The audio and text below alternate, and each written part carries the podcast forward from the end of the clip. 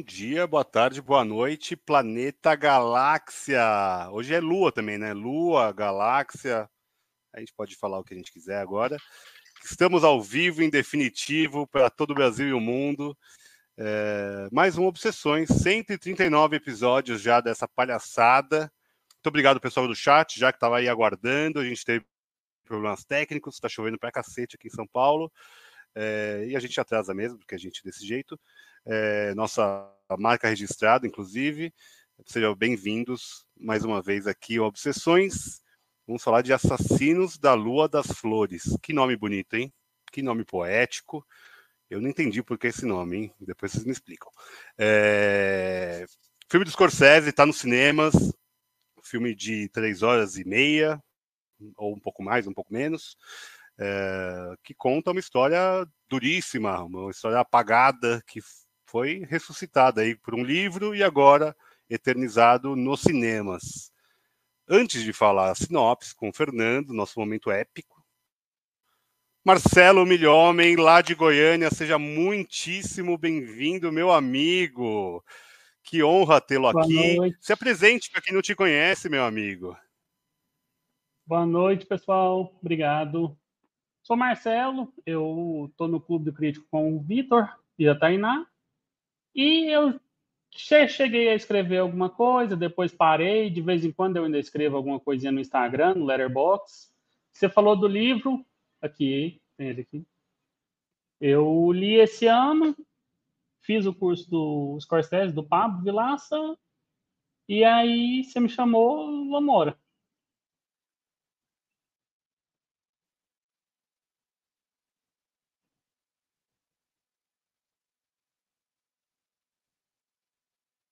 Está mutado. Hum, você ficou, o Vitor, o Vitor, eu acho que a internet dele tá uma porcaria, sabe? Porque ele que tinha que conseguir agora. Mas eu vou dizer que eu gostei tá do que você falou, viu? tá com um é, delay assim. Marcelão. Tá com um delay quase assim de um século aí, viu, Vitor? É, gente, eu vou, eu vou falar pouco, eu vou só ficar ouvindo vocês hoje até porque eu dormi no meio do filme, brincadeira. É, é humor, gente. Tainá novamente está aqui. Tainá, fala de novo para quem não te conhece ainda. Está perdendo muito. Bem-vinda novamente. Falar deste filmaço, o filme que você mais esperava no ano, por suas próprias palavras. É isso. Bom, se você não me conhece, eu já estou aqui há três programas, então volta lá para o primeiro. A gente falou daquele filme da boneca, né, quase já impronunciável, mas que talvez seja premiado aí nessa temporada, na próxima temporada. Então, vamos falar sobre Assassinos da Lua das Flores, o livro, aliás, o filme que mais aguardei estrear no ano, talvez um dos melhores de 2023, porque a cada nova categoria eu também coloco, ah, é o melhor filme talvez já lançado em 2023. Então eu vou colocar aqui que para sua categoria, acho que Assassino da Luz das Flores é o melhor filme de 2023. Até o momento, ainda falta um mês para acabar o ano, vamos ver o que vai lançar aí até o fim do ano. Deve ter algum filme de Natal da Netflix que é excelente. A gente tem, sei lá, Fuga das Galinhas 2, quem sabe? É sempre uma possibilidade. Fernando Moreira, qual é a sinopse do dia, meu amigo? E aí, beleza? Vamos nessa. A sinopse desse filme é a seguinte: olha só, eu não vou inventar uma sinopse desse filme, porque esse filme é muito sério e eu acho que um filme sério exige que a sinopse seja tratada com rigor sério também que o filme exige. São 205 minutos de porra de filme que as pessoas precisam ser respeitadas, no mínimo a sinopse. Então vou ler, dessa vez eu não criei, não usei chat GPT para criar uma alternativa, e eu não vou fazer a própria minha interpretação, porque certamente eu não entendi muita coisa do filme. Então, ó, os assassinatos dados a partir de circunstâncias misteriosas na década de 20, assolando os membros da tribo Osage, acaba desencadeando uma grande investigação envolvendo o poderoso J. Edgar Hoover, considerado o primeiro diretor do FBI.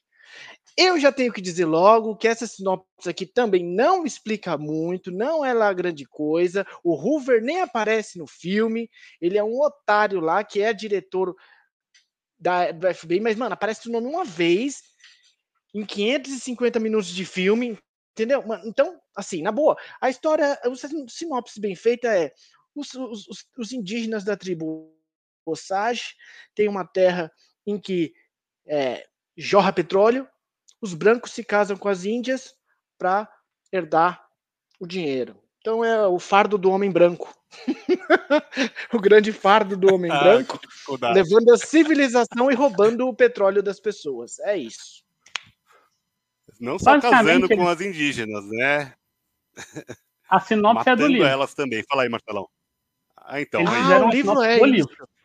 Ah, boa. Porque aqui no livro, metade desse livro fala sobre a investigação tá e a criação filme. do FBI. Não tá no filme, ah, basicamente. Boa. Já, já, já emenda, Marcelão. Já emenda, porque assim, você tá, leu o livro, você viu o filme duas vezes, inclusive. É, me conta aí qual foi a diferença, o que, que você sentiu, você gostou, não gostou. Só ampassando, primeiras impressões, meu amigo. Muito bem-vindo, que bom você aqui. Obrigado, amigo. Então, eu tá, eu fui nesse filme também, igual a Tainá, pensando, vai ser o filme, melhor filme do ano, ok, beleza. Cheguei lá, falei, tá, não tá entre os melhores Scorsese. A gente desenvolve isso depois.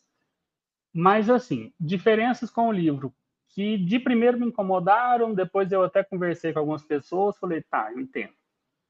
A parte da investigação, ele resolve em coisa de meia hora.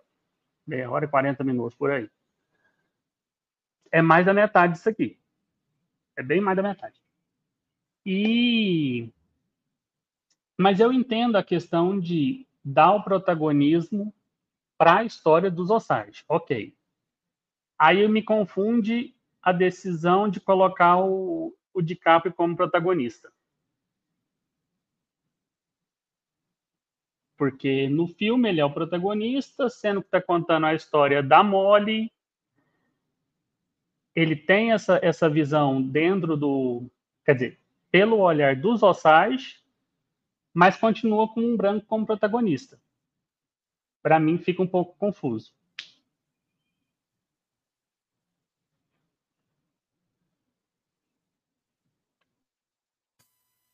Bons pontos, hein? Bons pontos. Polêmico. Marcelo chegou polêmico, hein? Gostei.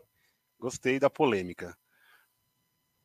Tainá, e aí? Já pega o gancho do, do homem branco e já monta em cima desse filho da puta. Gente, desculpa o palavrão, hein? É, a gente é assim. Vamos lá. É, então, é, eu também fiquei surpresa e também ao ponto decepcionada, porque essa investigação talvez seja produto de mais um apagamento, mas eu também entendo a questão que o Marcelo trouxe. De todo modo, foi a investigação que nacionalizou a atividade do FBI. Então, é, eu esperava que pelo menos também algum foco devesse ter sido atribuído à construção do Bureau, enfim, né? E propriamente a investigação dentro do escritório, né? Enfim, com sede até distante. É, mas, de todo modo, é, eu acho que o protagonismo recai corretamente nos Osage. É, acho embora, na verdade, a gente tem no primeiro ato, né, toda a ambientação, eu acho que esse primeiro ato talvez ele pudesse ser um pouquinho menos extenso, mas de todo modo é uma boa ambientação para a relação, sobretudo histórica, entre indígenas e não indígenas. E só que ao mesmo tempo em que aparentemente algo, apesar do reconhecido passado de violência, etc., é até então um primeiro ato quase que idílico, de uma convivência quase que harmônica entre um e outro grupos, só que isso é quebrado na narração né, da Molly Kyle, né, da, o papel belíssimo da Lily Gladstone. Eu espero que ela seja, inclusive, premiada é, por essa atuação, porque essa atuação, para mim, se concentra no olhar sobretudo, a, além da voz, obviamente, que a gente ouve essa narração, porque é ela que introduz a quebra para também dizer dessa quebra de convivência, aparentemente, então, uh, remetida ao passado, um passado de violência já distante, mas que está presente, e a voz dela marca a presença né, de um passado que não passou. Na verdade, um passado que está ou que foi oculto para outros interesses, né? É bom lembrar, é, eu ainda não li o livro, mas essa, essa, essa nação indígena, vou colocar dessa maneira, essa nação indígena, na verdade, a relação entre o governo federal né, com essa nação indígena e, obviamente, com os brancos estadunidenses, remonta ao século XVIII. Era um território que ocupava pelo menos três estados né, estadunidenses, só que, né, uma vez, e sobretudo a partir de 1848, né, na corrida para o oeste, eles também foram empurrados para o oeste, só então ficaram restritos a Oklahoma, que é onde, sobretudo no condado de Fairfax, ou condado Osage, né, é, em língua indígena. Só que então é, nessa introdução, com essa voz, né, e a partir, obviamente, o que mais talvez tenha me assombrado e até acalentado em alguma medida foi a atuação da Lily Gladstone na integridade dessa personagem, que está revelada, está refletida no olhar, na postura, na voz. É, me parece que, mesmo em meio ao desespero, e havia todos os motivos para desespero, ela se mantém serena, é, não calma, mas desesperada ao ponto de manter-se íntegra o suficiente para resistir a, bom, aos falsos amigos ou às falsas amizades e aquele relacionamento é, dúbio entre um e outro grupos, que na verdade depois é revelado ah, como na violência que nós que nós precisamos nos referir quanto a esse grupo e ao relacionamento desses grupos, né? Acho que a gente pode começar por aí.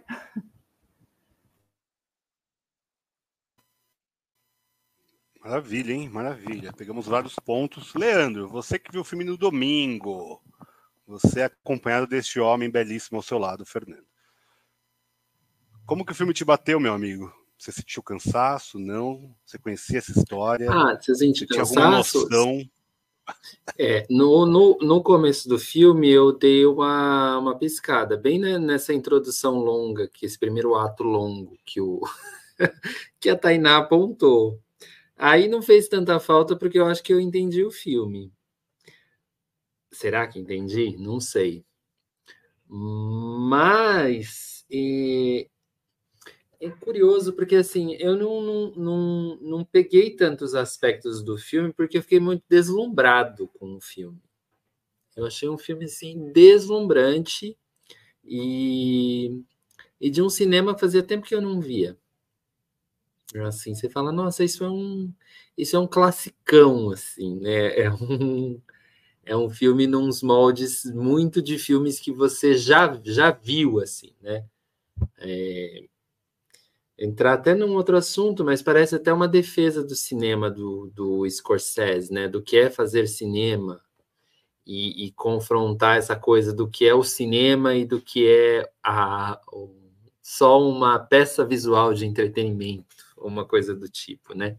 O cinema talvez contemple os dois, o entretenimento e, e a beleza da arte. Tanto que, assim, eu fazia muito tempo que eu não vi um filme de um grande diretor que eu não percebesse uma linearidade na narrativa, uma vontade de explicar o que estava acontecendo para todas as pessoas, sabe? Assim, é, contexto,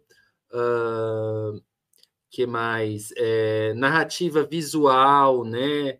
essa coisa do pouco a pouco acontecendo, a, essa progressão, acho que é um é uma declaração assim, sabe, de, um, de uma coisa no cinema até um pouco mais slow, né? Não, ele não é rápido, o filme não é rápido, o filme demora quase quatro horas, três horas e pouco, porque ele tem que demorar três horas e pouco, sabe? É, você tem que se deter. Eu acho que falei, nossa, o que, que o Scorsese está dizendo, né? Que realmente é, talvez o que estejam produzindo aí esteja longe do, do cinema que ele aprendeu a fazer. E então ele, eu acho, eu senti ali uma defesa do, do cineasta, de um bom diretor de arte, de uma boa direção de fotografia, de excelentes atuações, sabe? De montagem, então, eu fiquei muito mais nesses aspectos do filme do que propriamente é, toda, toda a, a questão do, do indígena, do homem branco, ou do, do que contavam antigamente filmes de faroeste, né? Que não, também é, é, é uma tentativa também de Hollywood se redimir. A gente tem, vem numa onda de filmes é, numa estética western, né? Com grandes, uh, grandes pessoas na direção, grandes atrizes, grandes atores, uh, bastante. É, como é que fala? É, divulgação mesmo do filme, né? São filmes que, que chegam a muitas pessoas. E eu fiquei, fiquei feliz de assistir no, no fim das contas. E depois falo um pouco mais, sim, do que, do que me pegou nessas, nessas questões, é, muitas questões, inclusive, questões até particulares dentro do filme. Mas eu queria passar para o meu companheiro, a pessoa com quem eu vi o filme de mão dada, Fernando. No escurinho do cinema, chupando drops de Cara, fazia tanto tempo que eu não fazia um boquete dentro do cinema.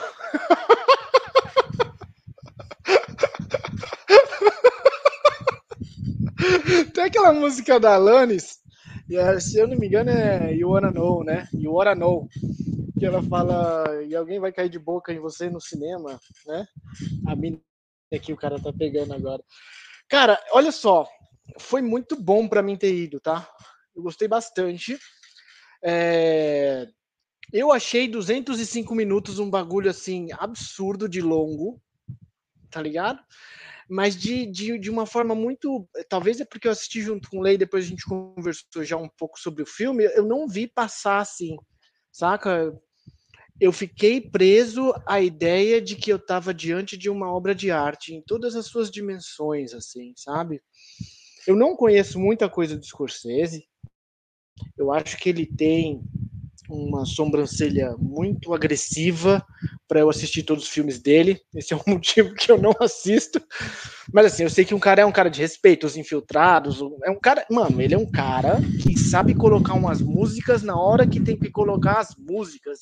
E eu respeito muito esses diretores, saca? Então, é um mano que se preocupa com música, com fotografia, com arte, com a porra toda. E, velho, vou falar para vocês, eu achei um filme assim fiquei meio no deslumbre do ler, assim, sabe? No deslumbre de estar perto de uma de uma Mona Lisa ao longo de três horas, saca? Tá vendo uma parada dessa, assim. Então, é, eu não sei dizer exatamente, é, eu não creio que vá contemplar tudo que está no livro. Acho que o livro, o livro é um outro um outro formato, ele sempre diz mais, né? Acho Fê, que... Fê, desculpa te interromper, meu amigo. Acho que o fio tá pegando no seu fone, tá dando um chiadinho, pelo menos no meu aqui, que tá muito chato. Vê se o fio tá pegando. E agora, melhorou? Tá Fala melhor? Aí. Não, Não tá uma bosta tá com ainda? um trovão na, na sua voz, velho. É, parece só que tem um trovão junto com você. Ah, pode ser o ventilador na minha cabeça. Calma aí. Isso é, é vento. E agora? É... Uhum. Pô, meu. Ah, então era ventilador. Pô. Tô com um ventilador aqui. É, vou tirar a camiseta. Daqui a pouco eu tiro. Então, retomando. É... Cara, eu, eu, eu me senti. Não, é, o que é mais curioso é o Fernando falando de primor técnico. Com o, o microfone. Com esse som maravilhoso. Ou seja, eu admiro, mas não persigo. Eu admiro, mas não, não executo. Eu sou realmente espectador. Mas fala aqui. Ah, eu achei um filmaço, cara. Achei lindo tudo. É, e eu acho que esse episódio tem o potencial de ser o menor episódio.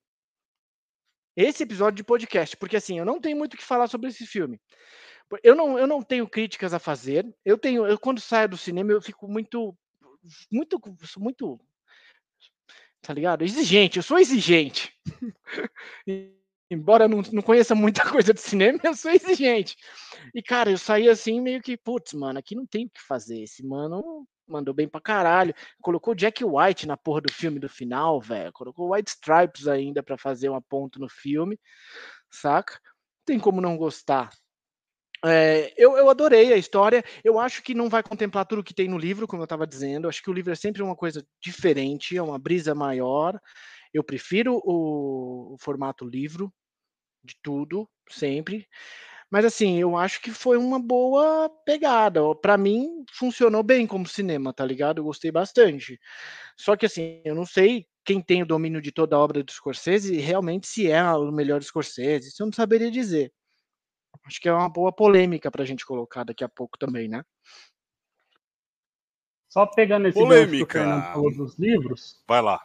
É, o Scorsese, eu já li algumas adaptações dele. Eu li esse aqui, é, o Irlandês e Cassino. Bons Companheiros eu não li ainda. É, só um pouquinho. É, o Scorsese ele sempre tenta ir mais para ação. Como assim?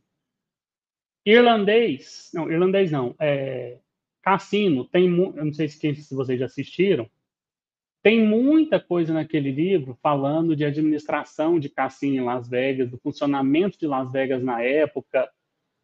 Isso aí, tchau. Ele basicamente ele corta tudo, foca no Frank, no personagem do De Niro e do Joe Pesci, que agora me fugiu o nome dele, e vai na história dos dois. Até tem algumas coisas que que ele coloca que não estão no livro, mas enfim, eu acho um dos.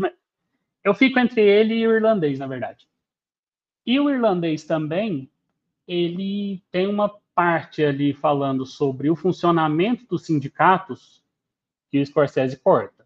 Ele coloca a vida do Frank no. Como é que fala? Trabalhando para a máfia e para o sindicato dos caminhoneiros. Então, o Scorsese ele sempre tira muita coisa de livro.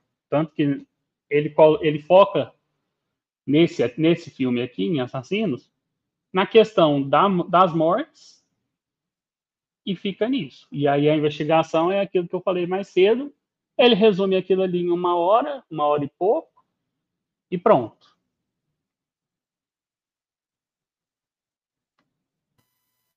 Boa, boa. Legal, legal trazer essa visão de quem lê os livros também. Eu adoro Cassino, acho que Cassino talvez seja o meu predileto, mas depois a gente entra no predileto do Scorsese. Falar só um pouquinho do que eu senti do filme. Eu senti cansaço, tá? Vou ser muito sincero.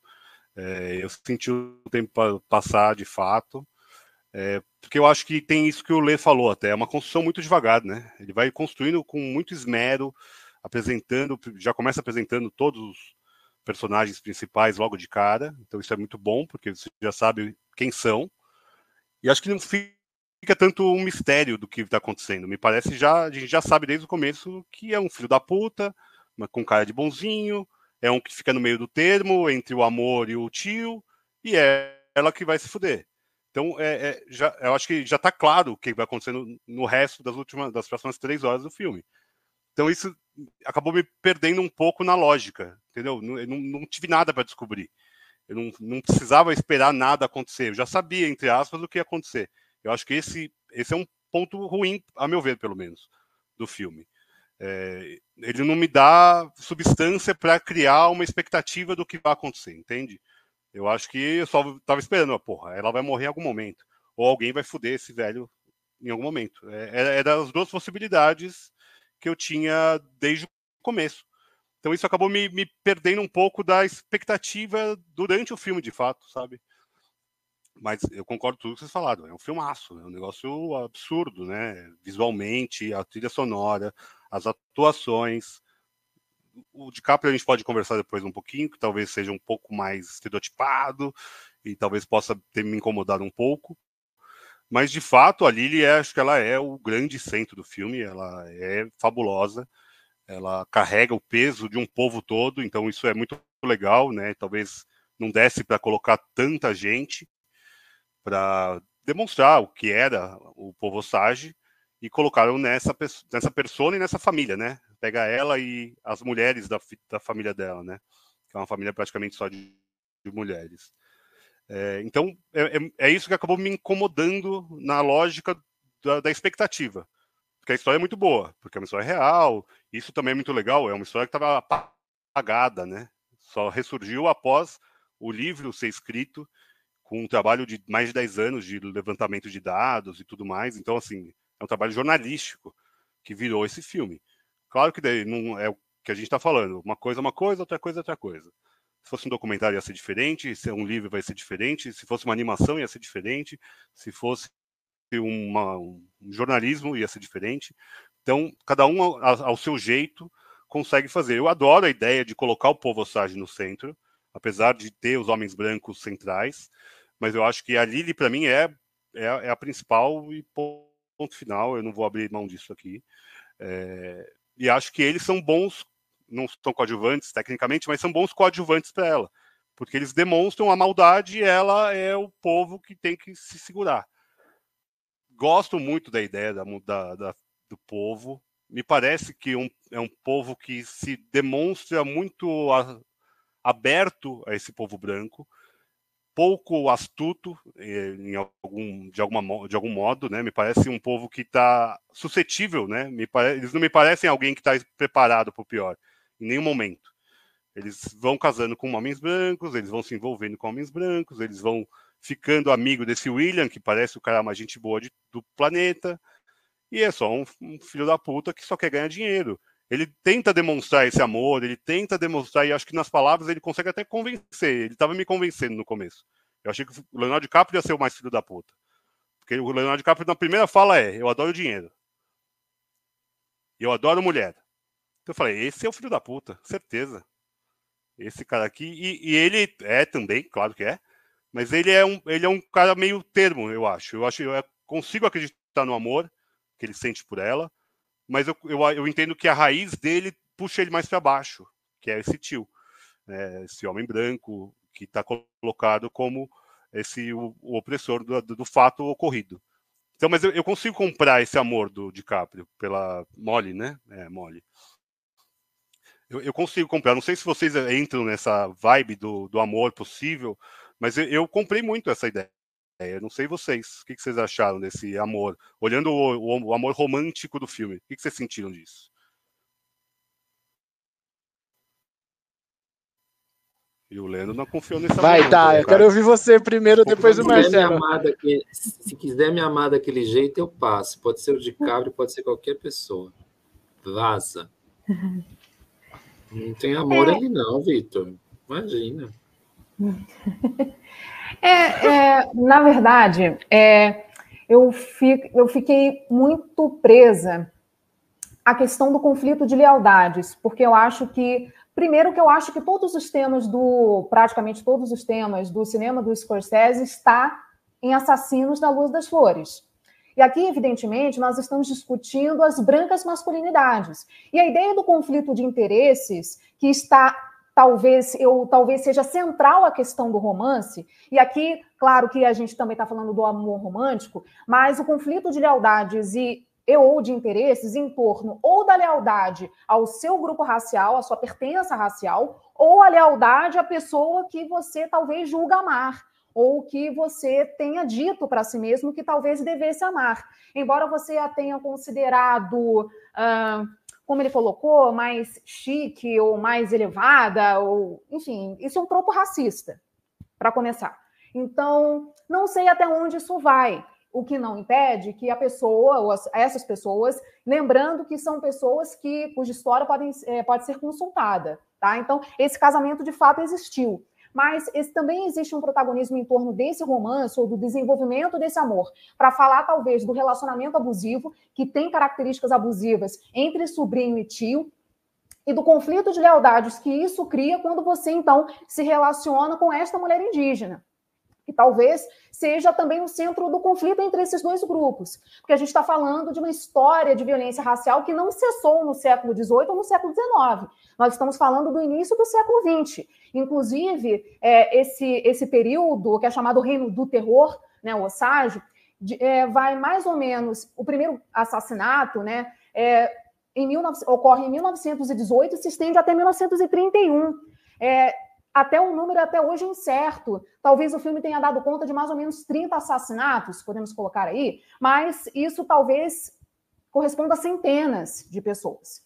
Nós jamais saberemos, né? Mas, de fato, é, eu não sei se ele a ama, mas é, eu também entendo a complexidade desse papel entre colocar-se entre um e outro grupos, né? É, bom, o amor o redime, Não sei. O amor deveria, ou o suposto amor, deveria redimir esse passado de violência racial. Então, nós, o objetivo aqui é arrumar a um, a, uma, a um futuro de harmonia, a um presente e a um futuro de harmonia raciais.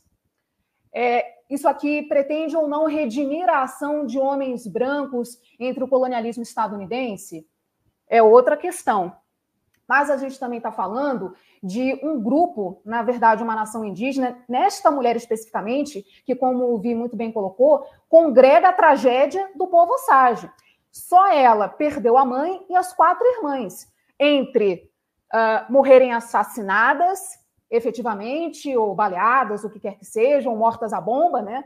É, no evento, ou elas morreram assassinadas ou foram envenenadas. E ela mesma quase teve o mesmo destino. Ela foi envenenada, ou seja, é, utilizou-se a questão do diabetes, da diabetes, enfim, e ela foi envenenada de forma covarde, cruel, de insulina. Ou seja, ela não teria de abdicar, não poderia abdicar do tratamento médico, que é a diabetes. Então, é, tem um aspecto de crueldade no que se diz amoroso aqui, né? Mas uh, a quem você é leal? Que interesses satisfazem um e outro grupos? E como você se coloca? Então, quem são esses homens brancos que se colocam entre o amor e a lealdade ao seu grupo? Então, acho que essa, para mim, é a principal questão. Mas uh, embora a gente talvez, então o DiCaprio talvez é, congregue essa agência, esse protagonismo, é, acho que é um protagonismo que deve sim ser colocado, deve, ou deve iluminar a ação de homens brancos, mas a gente também vê um povo com agência, um povo determinado, autodeterminado, que sabe seus interesses, mas que por outra lógica de mundo, talvez, bom, é, mais creia nessa convivência, porque se trata da incorporação do diferente. Veja, esses homens brancos é que são, entre aspas, os bárbaros, os selvagens e os não nativos daquele território. Então, essas pessoas são mais umas, são outras na diferença, na diferença com a qual é normal conviver. Então, essas pessoas estão sendo agregadas de tal maneira à diferença que casam, casam entre si e entre grupos e têm filhos. E até entram no sistema de heranças. Inclusive, esse sistema de heranças que a gente viu no filme foi um acordo que, de fato, é, foi realizado com o governo federal, né, estadunidense, mas é claro que, bom, talvez seja um elemento de sorte ou de acaso, não sei, mas o que eles não poderiam contar, o que o governo federal é, constituído à época não poderia contar, é que aquele território era rico em petróleo, o ouro negro. Isso ninguém poderia imaginar. E ainda assim, criou-se um esquema de. Uh, eles falam de curatelamento, talvez, e se você fosse considerado incapaz, porque indígena, indolente, você é considerado incapaz, então os considerados incapazes ainda precisavam ser curatelados por outras pessoas brancas. Ou seja, é mais uma via para se apoderar de um produto que, ou do fruto daquele trabalho, do produto da exploração, da exploração daquele trabalho que não era seu. Mas então, é, então são dois grupos agentes e que aqui estão sendo ou não responsabilizados pelas suas ações, ou, no caso de um grupo, ações que refletem, inclusive, sobre a sua vida e seu genocídio. Né? E essa obra, para mim, eu ressaltei isso, tem um valor histórico imenso, porque esta é uma obra que recria um genocídio histórico. É, talvez nessa mesma monta a gente tenha outras duas, e não são filmes, são séries. Primeiro, Watchmen, talvez que recria, eu acho que é a primeira criação ou recriação para a TV do massacre racial de Tulsa, que inclusive é concomitante ao genocídio Osage e também, é, enfim, vamos lá discutir a qualidade disso ou não. Miss Marvel talvez seja a primeira recriação da partição Índia-Paquistão de 1947. Foi um evento igualmente traumático. Estamos falando de eventos traumáticos. E uma forma de perpetuar as violências é não olhar para esse passado e lidar com o horror que é isso, e as ações dessas pessoas sobre isso. Então, estamos discutindo as ações de grupos e responsabilizá-los ou não a partir disso.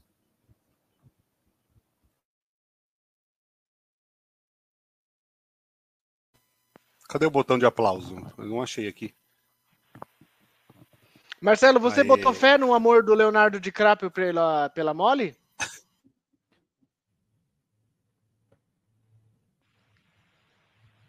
Eu tentei esquecer de ligar o microfone.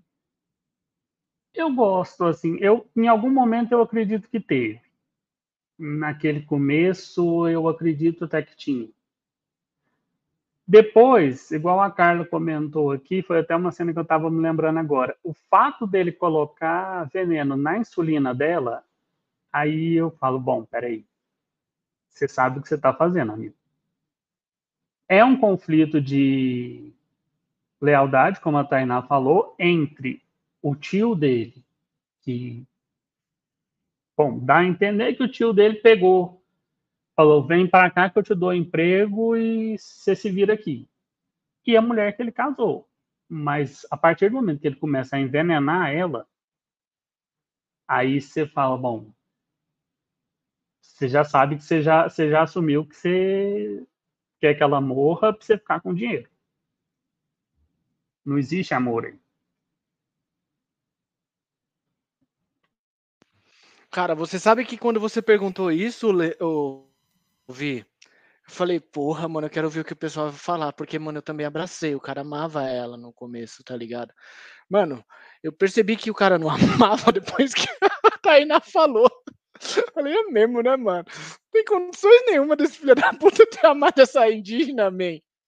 Absoluta condição desse cara amar essa mina, mano cara colocando veneno de rato na insulina da mina pra mina tomar, tá ligado? Várias brisas erradas, mas é que eu não tinha me dado conta que a Tainá tem um poder, um dom muito grande, que é a capacidade de transformar imagem em conceito. Explicar isso de forma simples, para o afegão médio poder entender. Eu não tinha me dado conta de que existe de fato a porra do conflito de lealdade. Eu tinha visto que o mano tava mais do lado do tio dele do que pro lado da mina com quem ele casou suave. Mas, mano, parece ser uma tônica dos, dos filmes do Scorsese isso, porque em, em, os, em, os, Infiltrados acontece a mesma coisa. Existe um conflito de lealdade ali entre o Leonardo DiCaprio quem ele é um infiltrado na polícia, alguma coisa assim, Matt Damon, alguma coisa assim. Então sempre tem o um conflito de lealdades, né? É, é legal você ter falado esse termo. É, mas agora, vida, depois dessa, dessa esse aclaramento que a, Tainá fez. Odiava, essa odiava desde o começo. Ele, nem fudendo, nem fudendo que ele gostava dessa vida. Mas você sabe que no começo eu também fiquei assim, falei, mano, esse pai curtiu a mina mesmo tal. Mas é, é difícil, né? Porque a primeira impressão que a gente tem dele é que ele é toscão, assim, né? Aquele mano toscão. Ah, mulher é meu fraco. Até a interpretação, acho que a gente pode entrar nisso, hein, cara. O DiCaprio, ah, de um tempo pra cá ali, depois de Titanic, Joe, ele degringolou legal, mano. Porra, não fez. Fez uma. Aquele lá que eu falei, um sonho, uma estrada para no sonho lá, viu? Road, alguma coisa road lá. Era uma vez um sonho, sacou? Mano, ali ele representou, pá. É, Mas, mano, depois ele uh, tá, tá fazendo.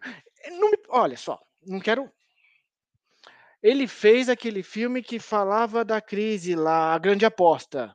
É isso, certo? Que é a grande aposta, que ele entra no mercado financeiro. Mas é filme ruim, Mano, filme ruim, filme ruim. É filme ruim, cara. Não é a grande aposta, sei lá o nome. É do mesmo diretor da grande aposta, mas é, é o Lobo de Wall, Lobo de Wall Street. É um do fim do mundo lá. É o Lobo de Wall Street.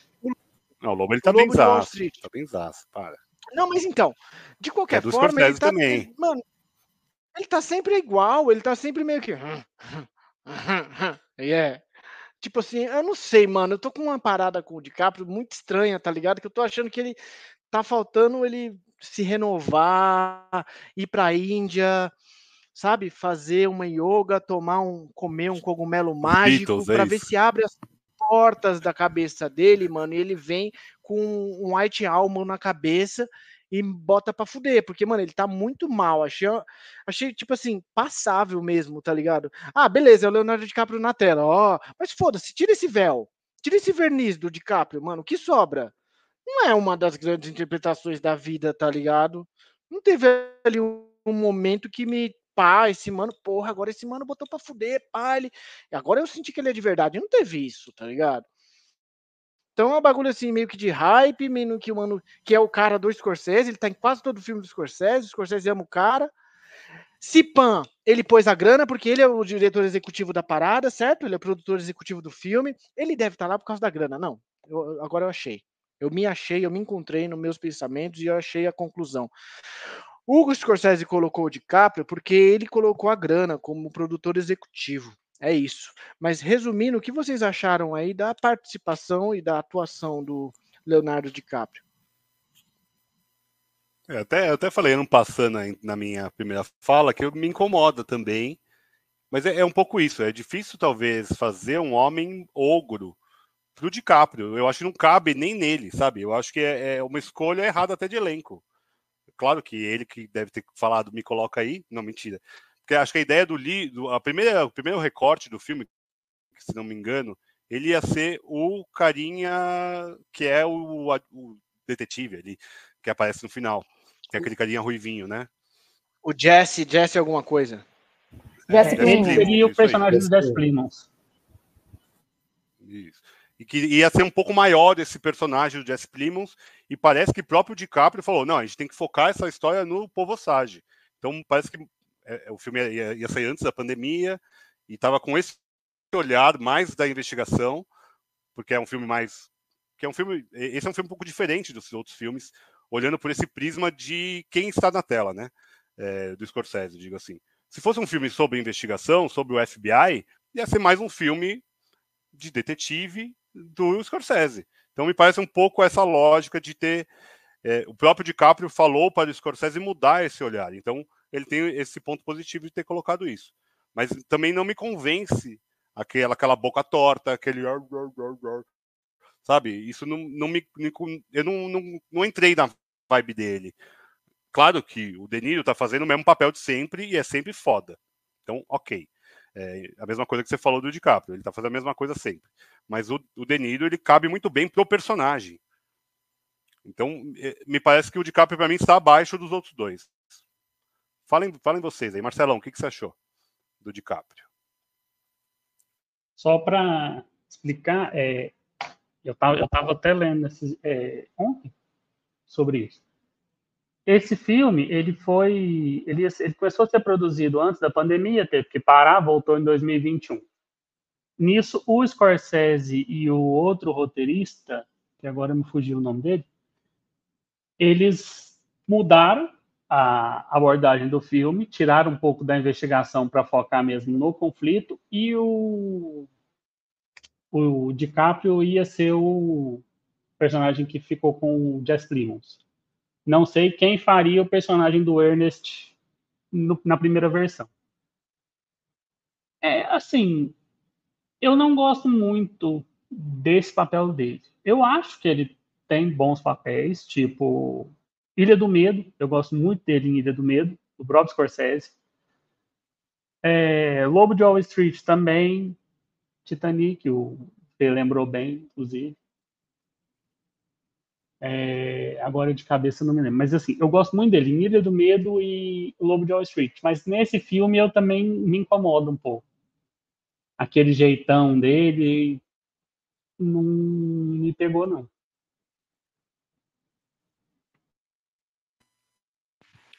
E aí, Leandro, o que, que você acha do DiCaprio?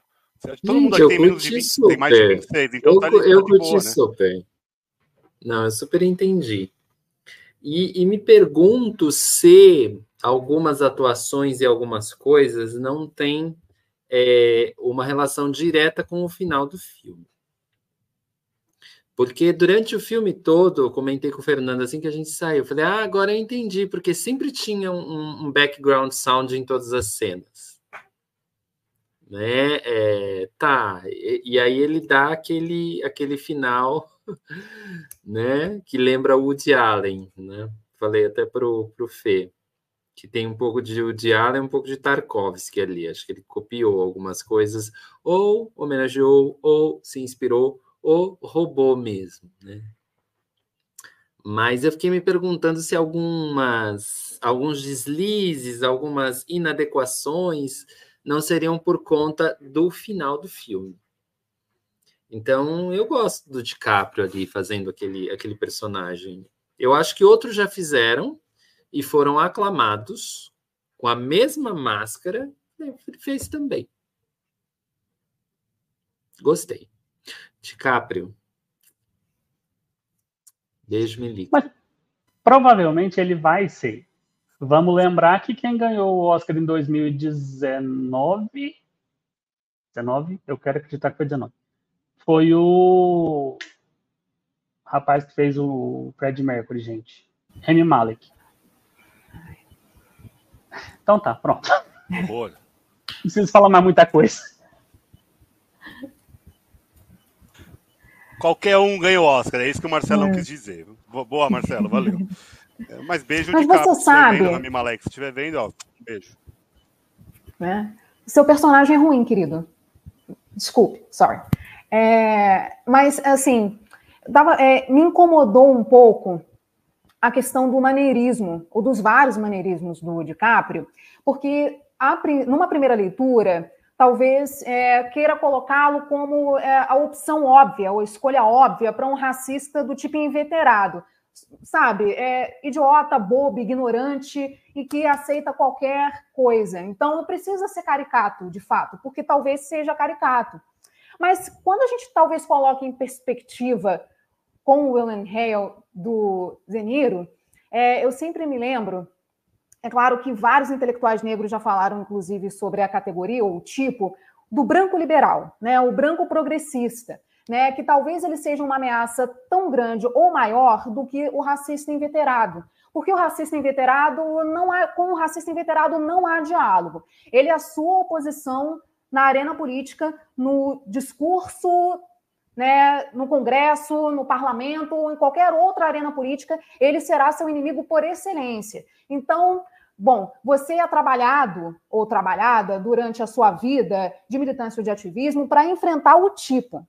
Mas o que talvez a gente não esteja preparado ou preparada para enfrentar é esse progressismo liberal, branco, do tipo capitalista, que coloca, é, que talvez até admita que tenha havido um passado de violência racial, mas que esse passado talvez já tenha passado efetivamente e que hoje é, ninguém seja responsável pela tragédia ou pela perpetuação daquela tragédia ou do genocídio de indígenas e negros em território estadunidense, estendendo para o Brasil. Então, esse William Hale é exatamente, talvez, a síntese desse tipo de branco liberal, o, anti, o branco antirracista, aquele que coloca até na bio do Instagram é, esse tipo de. como se isso fosse uh, um rótulo né, a ser colocado, inserido, tirado, né, de acordo com seus interesses, que é talvez aquele que seja afim à causa, que compreenda mais ou menos, e talvez a importância disso,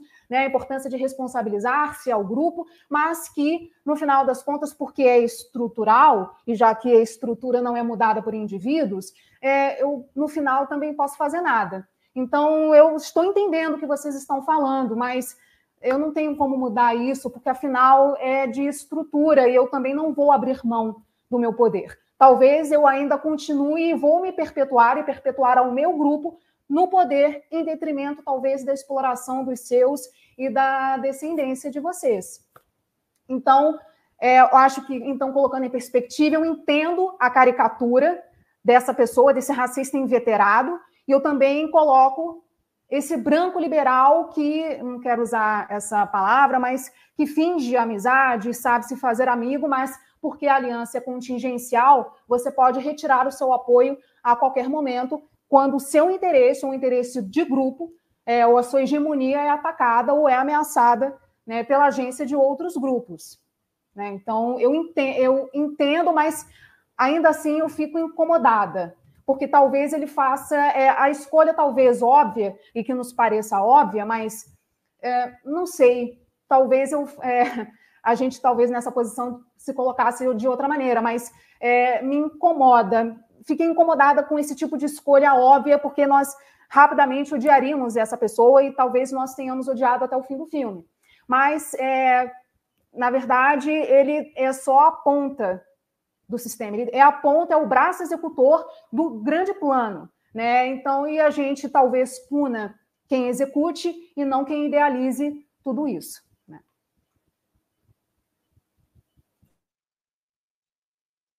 É, é isso, gente. Então, fogo no Leonardo DiCaprio. Vou tirar o beijo. do Leonardo DiCaprio. É, devolve.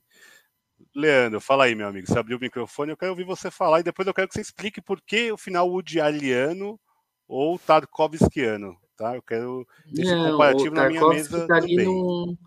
Tem, um, tem umas coisas assim que são homenagens. Mas sabe o que, que eu queria falar? Eu queria falar de uma coisa que é bem pessoal, que é, é o fato da Molly ser diabética, né? Porque talvez as pessoas do chat, as pessoas estão ouvindo, aqui vos fala uma pessoa portadora de diabetes mellitus tipo 1. E eu fiquei assim, é a parte do filme que mais me pega, sabe? Porque se você for pensar, até os anos 70, anos 70, as pessoas tinham um tratamento de diabetes parecido com o da Molly. E, muito curiosamente, uma semana antes de ver o filme, eu estava lendo sobre a história da, da, da, da, insulina. E foi só nos anos 70 que, sabe, é, recombinou-se DNA e bactérias geneticamente modificadas. Então, assim, não dá para demonizar tudo, né? Porque é uma coisa transgênica, uma bactéria transgênica que sintetiza a insulina que você usa hoje e que é entregue pelo SUS gratuitamente.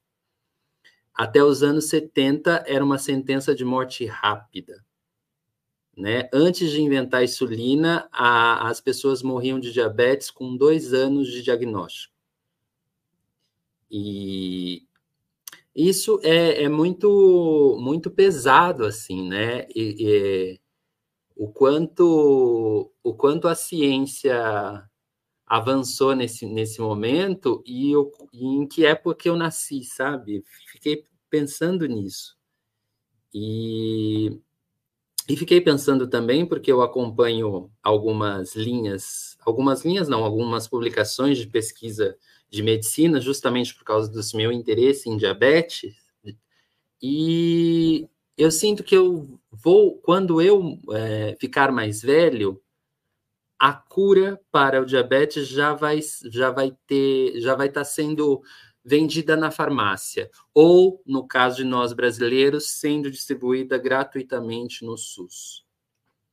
E, então era, era isso que eu queria falar, um depoimento bem pessoal, porque no fundo o que o, o fato dela ter diabetes me tocou muito no filme a, a coisa de ficar sem insulina e os olhos irem ficando escuros, sabe? Falei, gente, é, é um certo um certo espelho para mim, né? E então a, acho que até a questão do, do, do, veneno ali, ela ela é um pouco um conto da carochinha, sabe? Porque se ele só não desse insulina para ela, ela ela teria teria tido a mesma me, um, um mesmo destino se não socorrida, sabe? E aí você vê que a insulina funciona muito, porque aquilo dela se recuperar e voltar, aquilo existe, né? É, os, os, primeiros estudos usavam cachorros, né? E, e bom, é, o, esses cachorros eram diabéticos ou se causava diabetes nesses cachorros, e foi se percebendo que é, com essa insulina, no caso, na época era bovina suína, eles conseguiam recuperar rapidamente o seu nível de glicose no sangue é, aceitável, né? Então, e é uma doença bem, bem terrível, assim, bastante terrível. O Brasil é talvez o país que tenha recorde de amputados por diabetes, né? Recorde de pessoas que ficam cegas por diabetes, pessoas que ficam surdas por diabetes, então, é, uh, quando você vê alguma pessoa que você está lá, se você frequenta hospitais e tal, a pessoa é mais velha e você vê que ela, sabe, ela às vezes não tem uma perna e ela está velha, ela pode não ter aquela perna por conta do diabetes. E é uma doença que, se cuidada, você tem uma, uma vida ok, eu tenho diabetes, Paula Toller tem diabetes. Está belíssima, né? Porque ela não come açúcar. Ela não come açúcar. Açúcar é um, é um grande veneno aí do, do da nossa indústria, né? E, e é muito difícil você abdicar disso porque está em todos os lugares e você é muito incentivado a comer açúcar, a tomar álcool o tempo todo, e tudo isso vai te levando para um lugar muito difícil de tratamentos, de tratamento quando está falando de diabetes, sobretudo diabetes tipo 1. Então, eu acho que o filme valeu a pena, porque acho que foi a primeira vez que eu me vi representado ali também. É isso. Muito bom, Lê. Representatividade importa. Aqui num conceito que eu nunca imaginei que a gente falaria essa frase. Muito bom, muito bom mesmo, Lê. É, obrigado por ter falado isso. Vamos falar do Scorsese, do vovô. Eu tô já de saco cheio de falar dessa porra desse vovô, hein? Vovô nada. É um, é um cara, um, um diretor e beleza, velho.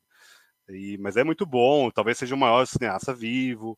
Tem uma grande, né, uma gama enorme, acho que são mais de 50 filmes, se não me engano é, entre documentários, longas, é, de ficção. Então é um cara que produziu muito por sei lá quantas décadas ele está produzindo aí. E vamos aproveitar um pouco do Marcelão, que fez o curso todo do Pablo também, sobre o Scorsese. Eu vou falar o meu predileto já de cara, ou dois ou três. Vou falar três, pronto. É Taxi Driver, Cassino e O Lobo de Wall Street. Acho que são os meus prediletos. E vocês aí? Faz a rodada aí, vamos fazer uma rodadinha de graça, e daí no final o Marcelo acaba, e o Marcelo faz um ampassando da carreira do Scorsese. Fica aí você, hein? Vai ter aula do Scorsese do Marcelo aqui. Quem é Pablo Vilaça na fila do pão? Quem é Pablo Vilaça? Aqui é Marcelo, mano. Leandro, que, quais são seus prediletos? Do vovô Scorsese. Que porre. Eu, eu gosto muito do Rei da Comédia. Acho que é, um, é o filme que mais bate para mim do Scorsese, embora eu, os que você falou sejam muito bons, mas o Rei da Comédia eu gosto muito. Cara, eu vou falar antes da Tainá, porque provavelmente tô com medo do que ela vai falar, vai que ela coloca alguma coisa que eu. Olha só, eu, eu acho o Scorsese um cara, tipo, respeitável, mas também é na moral, só pago boleto, boquete no cinema por ler, não vou ficar lambendo bota de ninguém aqui, não, sacou? Tipo assim, é esse o papo. Beleza, o cara fez uma porrada de filme, mano, tá vivo aí, beleza, mano, na boa. Quando morrer, morreu também, suave, marcou o rolê dele, saiu fora, foda-se. Aquela sobrancelha nunca me convenceu, mano. Mas, mano, é um mano que eu respeito porque, tipo, porra, o cara fez umas paradas da hora. Eu gosto muito de Os Infiltrados, mano. É um filme talvez que seja menor para ele, mas para mim é um filme gostoso de assistir. Gosto, tem uma trilha sonora muito legal, uma história muito envolvente. Eu fico ali o tempo inteiro. Rola Pink Floyd e Rolling Stones no mesmo filme. Rola sexo, rola pó pra caralho, cocaína pra caralho. O que mais eu quero, né? É o único Oscar dele, inclusive, Fernando. Você escolheu o filme oscarizado dele. É, vou pegar aqui antes da Tainá, o Emerson falou aqui, ó. O deles é Os Bons Companheiros, Cassino e Taxi Driver. O que ele menos gosta é o Hugo. Eu gosto do Hugo, mas vai lá, Tainá. É, então, bom ressaltar que Scorsese também é autor, tá, gente? É, ele não só dirige, né? Ele não só lê roteiro para colocar em imagem ele também é autor, inclusive, para Assassino da Lua das Flores, ele também é coautor do roteiro. Né? Então, é, inclusive, eu acho que também, é, por colocar em imagem, e isso vai para a tela, você precisa fazer escolhas criativas, né? Eu acho que isso tem uma marca de autoria também, né? E claro que isso varia com o estilo. O estilo também é autoral, né? Eu acho. Mas então, só para defender a autoralidade do diretor também, é, eu também fico com os infiltrados. É, eu tenho, é, na verdade, eu acho que é, esse filme, eu tenho uma memória muito ativa desse filme, porque é, eu acho que foi o primeiro filme que também eu acompanhei, na verdade, todo o período entre o lançamento, enfim, e foi talvez um marco para minha história pessoal com o cinema, inclusive. Então, tenho muito carinho por, por Os Infiltrados, então seria um, talvez um favorito. Também gosto muito de O Aviador. né? É, embora eu tenha uma memória um pouco hum, bom, adversa, porque eu assisti com minha mãe e minha irmã e elas odiaram, né? Sobretudo uma cinebiografia de 2 horas e 40, né? E eu fiquei apaixonada, né? Exatamente, porque eu acho uma excelente atuação do Leonardo DiCaprio, né? Acho que ele incorporou bem a excentricidade, né? Enfim, o que quer que a gente possa classificar ou não Howard Hughes. É, e Ilha do Medo também gosto bastante, né? Um thriller tem uma marca de terror ali interessante. É, eu acho uma aventura, uma aventura muito interessante do Scorsese. Então acho que eu ficaria talvez com essa tríade de filmes.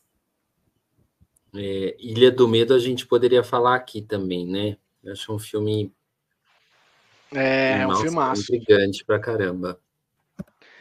Agora chegou o grande momento, Marcelo. aqui no... Peraí, peraí, peraí. A Carlinha aqui ah. falou os dela Shutter Island, que é a Ilha do Medo, né? É, Depois de Horas e Taxi Driver também. Ó, oh, excelente. A Mariana também Mano, falou, Depois de Horas merece uma menção honrosa. Eu nem sei que Depois de Horas. Cara, tem uma música. Depois de Horas do... aqui conversando com vocês, mas eu nem sei que filme é esse. Tem uma música que, do, do Velvet, Velvet Underground chamada After Hours. Acho que é esse daí que ela tá se referindo. Não, tô zoando, lógico que não. Boa. E aí, Marcelão, vamos lá, os seus prediletos e o que, que você sentiu do curso? Quem é o Scorsese na fila do pão? Ele é tudo isso mesmo? Cara, então, o top 3, eu tô muito parecido com você. Cassino, é, Taxi Driver e o Irlandês. E eu fico entre o Irlandês e Cassino, qual seria o melhor? Ultimamente eu tenho preferido o Irlandês. Apesar que eu acho, assim, eu sempre gostei muito de cassino, revi agora para o curso o irlandês, falei, é, eu acho que mudou. Bom, vamos lá. O que você perguntou, Vitor? Mesmo calma, até eu me perdi. Você falar do Scorsese como um todo, do, do curso, o que, que, que, esse cara trouxe, o que, que você sentiu, o que, que ele mudou o cinema ou não, ou, é, o que, que ele traz de referências. É um cara que faz um cinema mais ou menos com essa temática em muito tempo, mas aí ele vai lá para um suspense, ele vai lá para um, é, um filme de, de, máfia, um filme de detetive, é, tem a fase De Niro, a fase DiCaprio, e agora os dois juntos pela primeira vez. É, uhum. Fala um pouquinho até do curso, o que, que você achou do curso do Vilaça, porque é, é um curso que muita gente fez, é um curso que está, acho que até à venda novamente, né? Ou esteve. Então, para quem vale a pena, não vale a pena, é só para quem é muito fã.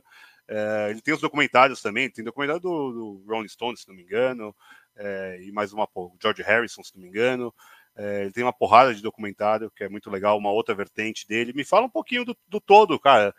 Use o seu curso e dê aula aqui, meu amigo. Não, então, ele tem se eu não me engano, são 56 filmes total. Entre curta, comercial, documentário e os longas. Aí, longa de ficção, longa adaptação e tal. Cara, eu acho que hoje, alguém comentou, eu acho até que foi você agora mesmo, que ele é o maior cineasta vivo. No momento, eu acho que hoje ele é o maior. E assim, ele ainda tem uma ligação muito forte com cinema clássico, como a Hollywood clássica. Porque o Scorsese, é, o primeiro o primeiro longa dele é de 76, quer dizer, começa na nova Hollywood. Só que ele traz aquele aquele histórico todo de quem cresceu assistindo o filme da Hollywood clássica. E o curso, o, o Vilaça passa por todos os filmes, com exceção desse, desse último, mas eu acho que ele vai é, renovar, ele vai fazer uma aula para adicionar o curso agora esse ano. E ele passa por documentário, comercial, curta, é, os longas, tudo. E você falou negócio, questão de gênero. O pessoal costuma falar muito que o Scorsese faz só filme de máfia. Na verdade, ele tem, sim, filmes de máfia. É, Caminhos Perigosos. Calma, deixa eu pegar aqui a lista, porque senão eu vou me confundir. Caminhos Perigosos, Bons Companheiros, O Irlandês, Cassino. E falta um que daqui a pouco eu lembro. É... O resto, ele é? fez. Isso. Isso, é os infiltrados, isso mesmo. Os infiltrados. O irlandês mesmo, sei lá, né? É, é o irlandês eu tinha falado. É os infiltrados, isso mesmo. E Toro Indomável, se você quiser falar que tem um pouco, até tem, mas não chega a ser um filme de máfia, não. Mas ele fez algumas biografias, a do Howard Hughes, do O Aviador, que é um filme que eu não sou tão fã assim. É... Boxcar Berta também é, um, é uma cinebiografia. É de 70, alguma coisa. E filmes de gênero, ele, inclusive o, o Assassino da Lua das Flores, para mim, considera um pouco um western. Depois até queria saber o que vocês acham sobre isso, mas eu acho ele um pouco um western meio revisionista. E seria o primeiro que ele fez. Ele já fez alguma coisa de suspense com Cabo do Medo e é, é, Cabo do Medo e Ilha do Medo, os dois. Ilha do Medo também, né? Isso. Isso. O Ilha também entra um suspense, meio terror. E romance, ele fez um, um filme que para mim está entre os melhores dele, que é o Época da Inocência, com o Daniel Day-Lewis então, assim, acaba que ele é um, ele é um cineasta muito versátil.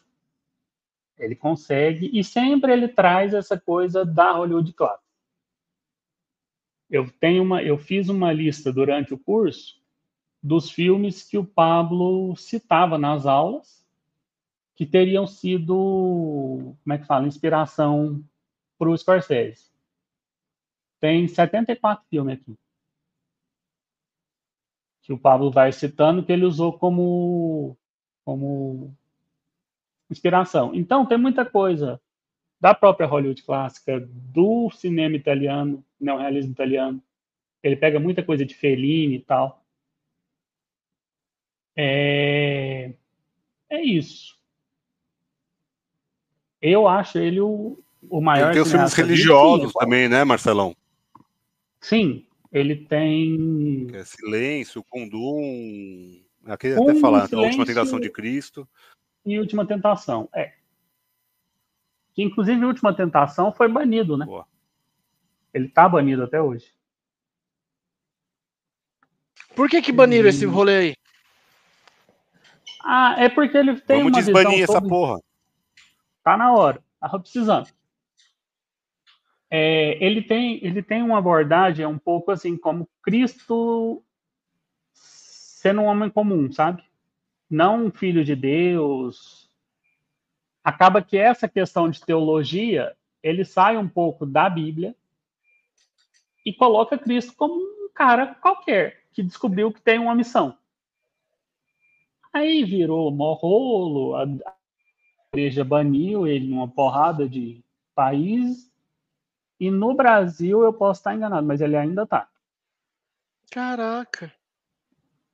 Isso então, Última Tentação eu tinha, tinha lembrança que esse filme passava na TV.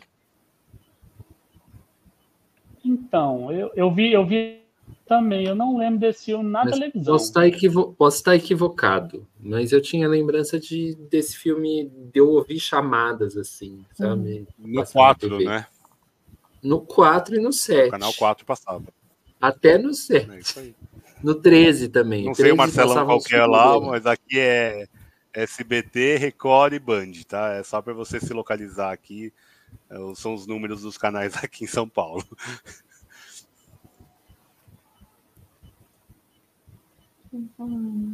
O Marcelão acho que travou, hein? Ah, tá aí? Travou. Hum. Mas tem jeito de filme do 13. Acho que o Marcelão travou, hum. ou eu hum. travei, já não sei mais. Não. É. É, acho que Inclusive, né, nesse gente? próximo. Acho que sim. Nesse próximo final de semana, inclusive, eu acho que no Net Rio, aliás, no, nos cinemas do Estação Net, aqui no Rio de Janeiro, para quem for carioca, é justamente a, vai entrar em cartaz a mostra Scorsese. Então, sobretudo, todo, acho que os é, 17 longas-metragens vão ser passados no cinema, entre A Última Tentação de Cristo, Taxi Driver, Bons Companheiros, é, Italian American, enfim. Então, quem estiver no Rio, é, cinemas da é, do Estação Net, confira então a mostra Scorsese. Marcelão, a quem interessa te calar? Foi, foi o Pablo foi mal, Vilaça, porque eu caí, falando mal dele, certeza. Vamos lá, voltei, continua aí, meu amigo. Então, o Última Tentação, ele é de 2005, deixa eu só confirmar. Não, ele é de 88. De onde que eu tirei 2005? É, mas não, ô Leandro, eu não lembro dele na televisão e eu, eu soube que ele foi banido. Eu não sei se ele já voltou. Não, eu, e eu posso, eu posso estar enganado, porque passa tanto filme de Cristo na televisão. Justo. Em certas épocas que a gente pode confundir os, os, os títulos. Mas eu já vi a última tentação de Cristo. É... O Dia Default, né? Massa, inclusive. Isso. Um Beijo, filme, Default um também. Bom. Beijo.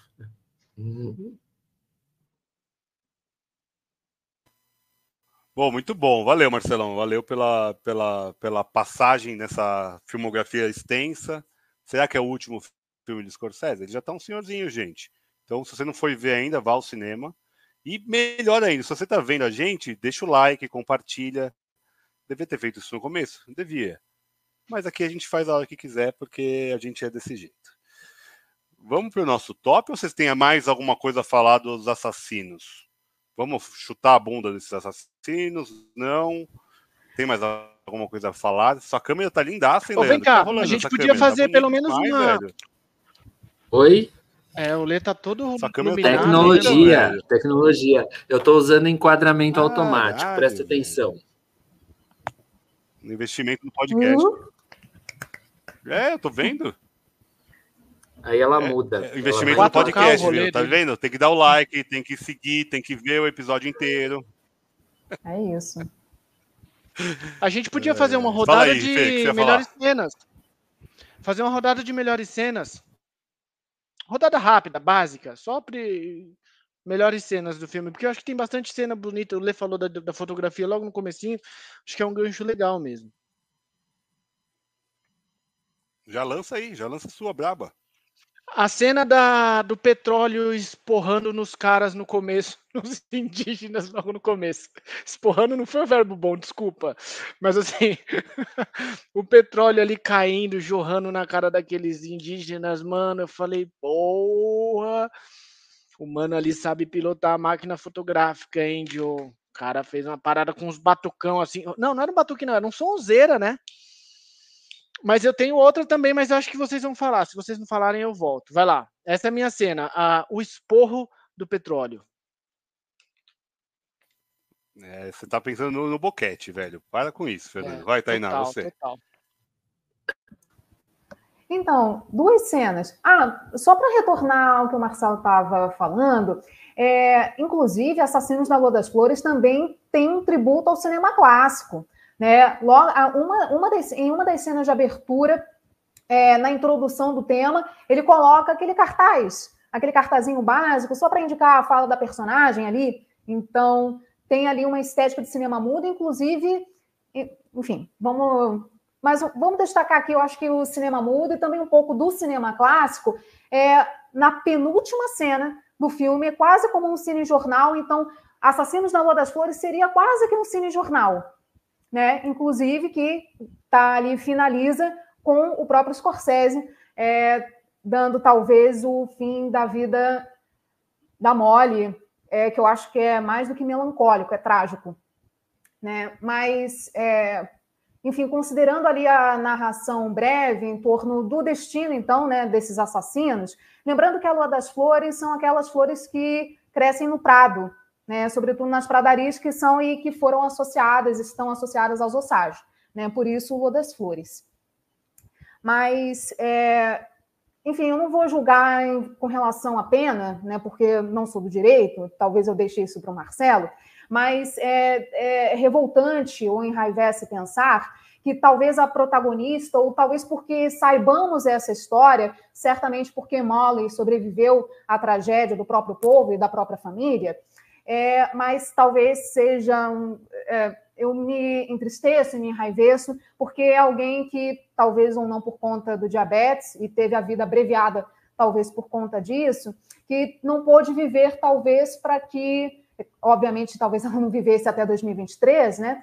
Mas é, não sei, tem uma sensação, eu fico um pouco dividida sobre justiça e justiça de transição, porque talvez as pessoas mais interessadas na responsabilização e não na punição dos indivíduos, porque, de novo, não acredito nesse modelo de justiça, mas eu creio na responsabilização e eu creio na reparação.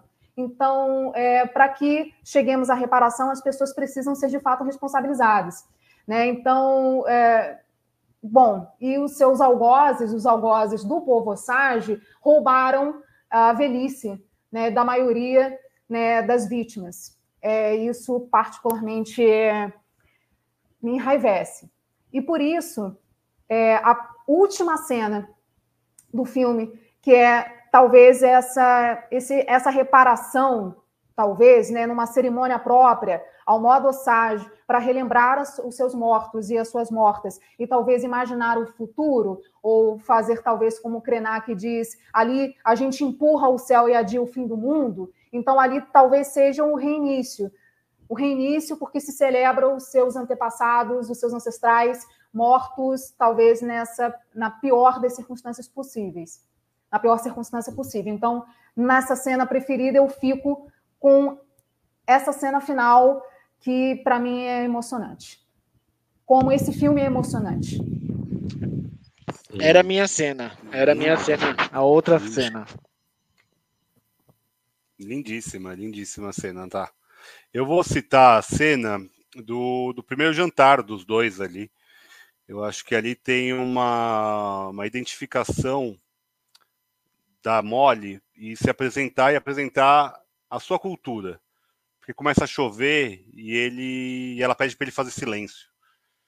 Para ouvir a chuva e respeitar a chuva e respeitar a natureza. Então eu, eu acho que ali é uma é ali que eu, até por isso que eu falei lá naquele momento e eu acreditei no, nesse amor.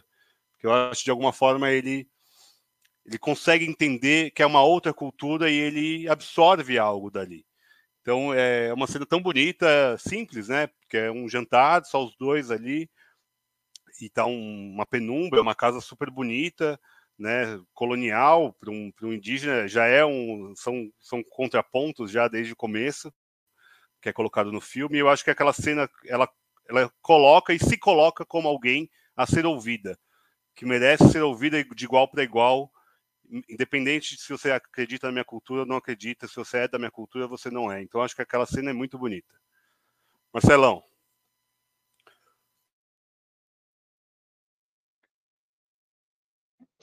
Eu vou citar uma cena lá do começo, quando logo que eles se conhecem, que o Ernest conhece a Molly, que eles estão no carro, ele faz algum comentário para ela, assim, e ela já dá, um, ela dá uma resposta na língua dela, inclusive.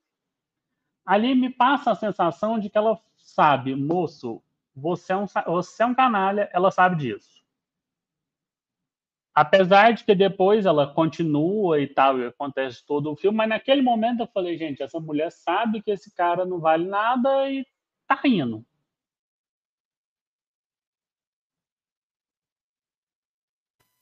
É muito boa mesmo. Ele até fala, ah, ela, você deve ter falado que eu sou um canalha gostoso, alguma coisa assim. Tipo, ele faz uma graça com essa, com essa fala dela na língua dela. Viu? Eu não dormi no começo. Eu falei lá no começo que eu dormi, eu não dormi, viu? Era uma brincadeira. É, Leandrinho, e você, meu amigo? Nossa, eu eu não, não consigo pensar assim numa cena específica. Eu, eu gosto muito do, de como ele trabalha o escuro no filme, porque tem muita penumbra no filme. Isso é muito. Parece muito verídico para a época, sabe? O mundo era mais escuro mesmo. Então, a iluminação que ele consegue dentro das casas, A iluminação que ele consegue nas cenas que são filmadas à noite, é, quando quando eles ouvem né, a explosão no quarto, né, e aquilo é tão impressionante aquele som e depois ele sai e caminha pelos aquela coisa dos escombros ali, né, e encontrando os corpos nos escombros. Eu gosto muito, acho aquilo assim de uma produção assim para mim inimaginável, sabe? Falo, nossa, como como fazer isso? E, e eu gosto, não é gostar, mas me admirou a técnica das, das cenas em que se atira e que alguém é, é abatido por um tiro. Porque não tem drama. É tipo, é aquilo, a pessoa cai simplesmente, né? É, é, é uma coisa tão uh, dura e automática e eu não vi nenhuma queda forçada depois de um tiro, sabe? Achei aquilo assim de uma. Acho que eu ainda não via daquele jeito fazer no cinema, sabe? A queda de um tiro é sempre muito valorizada, muito dramaticizada, nem sei se, se existe isso. E, e ali não, é simplesmente uma pessoa sendo abatida, sabe? Assim, diante de um revólver na sua frente, você não pode nada. Em um segundo você vai estar no chão e morto. E, e, e é isso, né? a sonoplastia, a, a, a, os atores, é, é, uma coisa tão, tão bem feita que você fala, nossa, é, é isso que é levar um tiro. É, e eu gosto também do fato de ter muita figuração.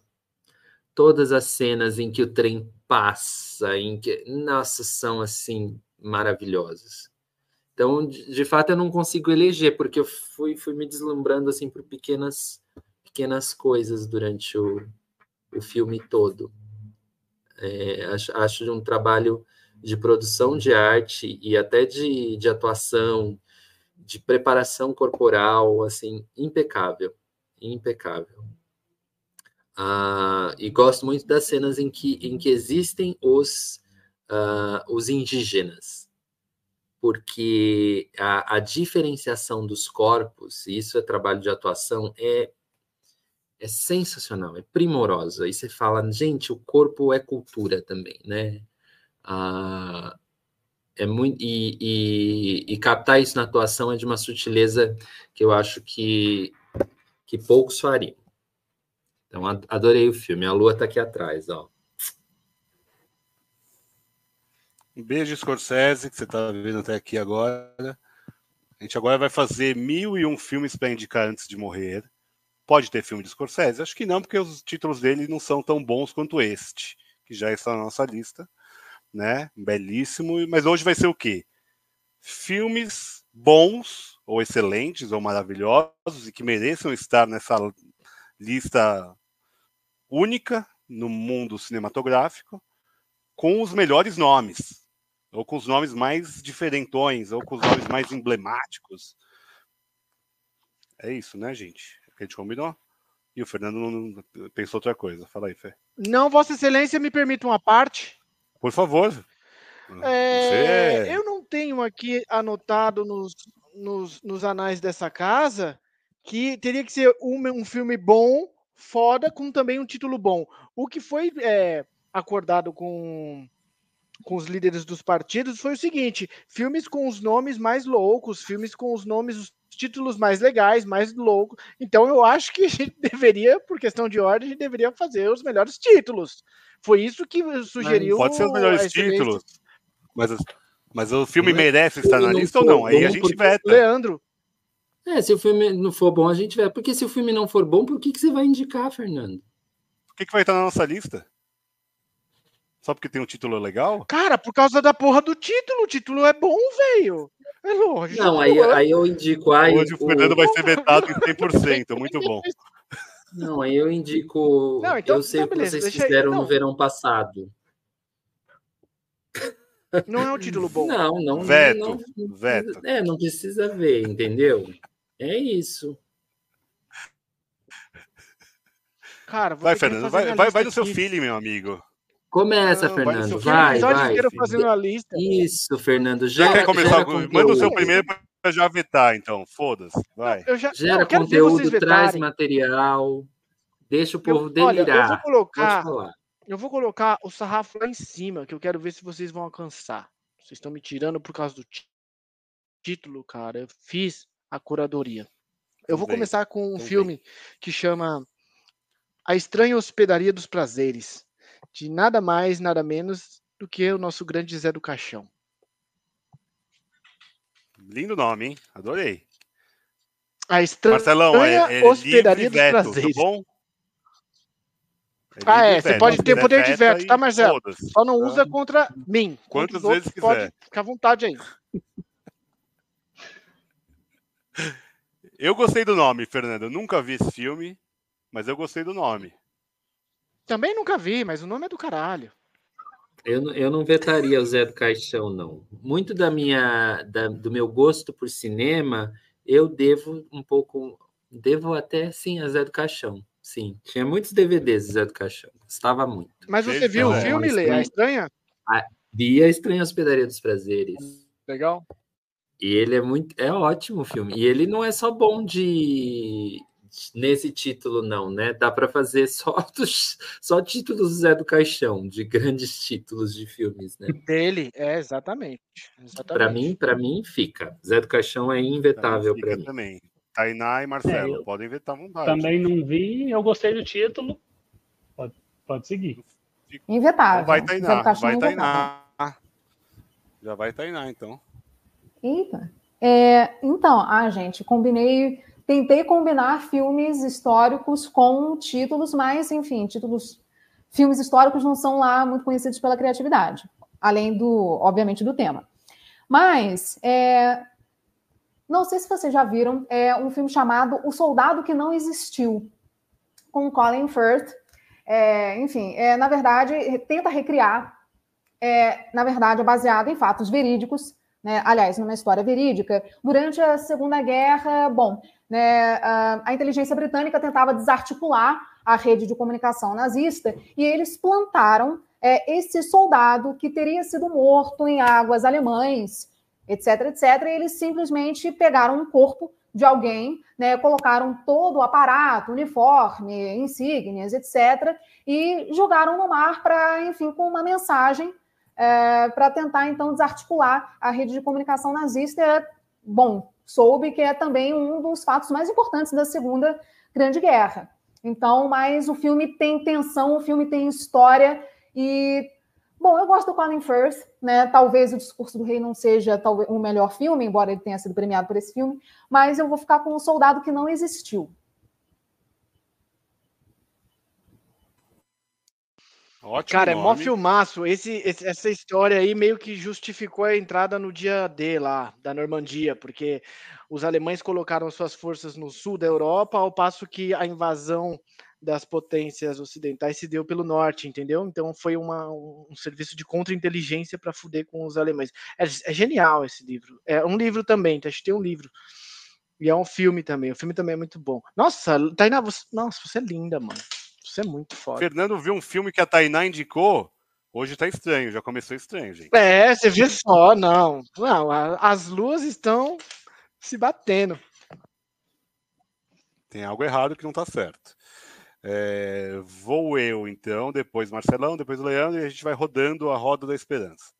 Eu vou pegar aqui o filme do ano passado, e é um título curioso ou divertidinho, porque é isso, é filme com nome diferente. O filme se chama Fumar Causa Tosse.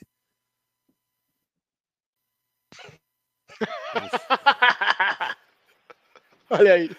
Eu- Como um filme desse não pode estar na lista, cara? Por mais É que um- o filme é eu não sei qual é que vai ser comédia. filme, cara, tem que estar na lista, mano. É uma comédia do Quentin Um Dupieux. ótimo nome. que é, é- é um Power Rangers do tabaco. Então eles estão vestidos de Power Rangers e cada um solta, um solta alcatrão, um solta nicotina, um solta benzina, sei lá, alguma coisa do tipo, contra o. Mas é, é uma grande sátira desse, nessa comédia, né? É, mas é divertidíssimo. É o estilo dos filmes do, do Pierre são assim sempre, de sátiras escrachadas. tanto que tem Rubber, que é um pneu assassino, então imagina, qualquer coisa pode vir dele, né? É, mas eu acho divertidaço, assim, o filme. É um filme fora da caixinha mesmo, e é um filme curto, uma hora e quinze por aí, é, que vale muito a pena como diversão e como por ser um fato diferente nessa lista de filmes catedráticos, né? Esse aqui não estará em nenhuma lista, mas aí vocês podem vetar também. Cara, eu jamais vetaria um filmaço desse com um título desse, Vi. Pra mim fica Nossa, ainda gente, remonta eu, eu Power Rangers, os, cara. Os Power Rangers aí forçou, Vitor. Eu, eu veto. ah, não, que isso, Leandro? Eu veto, imagina, Como imagina. Você... Não, não, Desagradável, velho. O não, cara foi eu... vai meter Power Sabe quem é o chefe dos Power Rangers? O, o chefe dos Power Rangers Ranger... é, é, um, é um rato de marionete. É maravilhoso. É um filme filmar. Ele fica babando uma baba verde, assim, ó. Porra, é. Olha, gente. eu não série. vi e, e, veto. Ah, não, Leandro. Não me convenceu. Não Você me tem convenceu. que abrir a sua cabeça artística, pelo amor de Deus. Não, não me convenceu. Tem, falta humor na Ai, sua vida, Leandro. Marcelo. O é, o Marco causa tosse.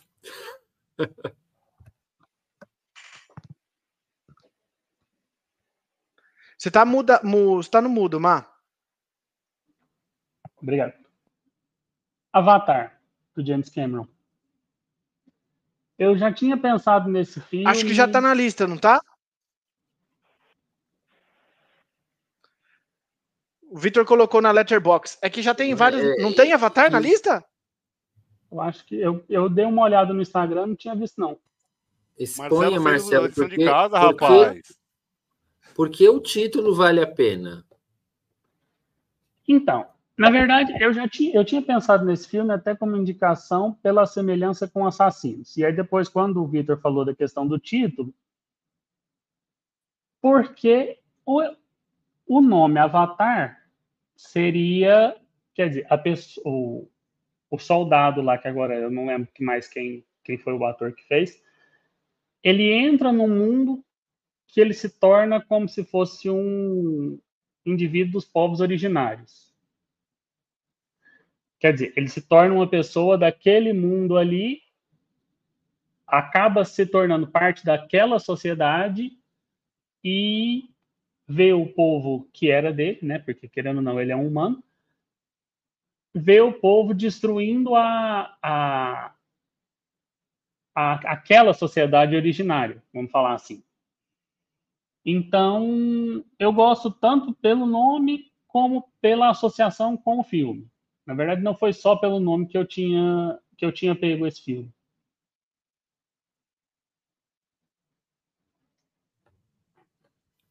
Tá aí, justificativa e aí, boa. Gente, e aí? É um nome que mudou o nome, né?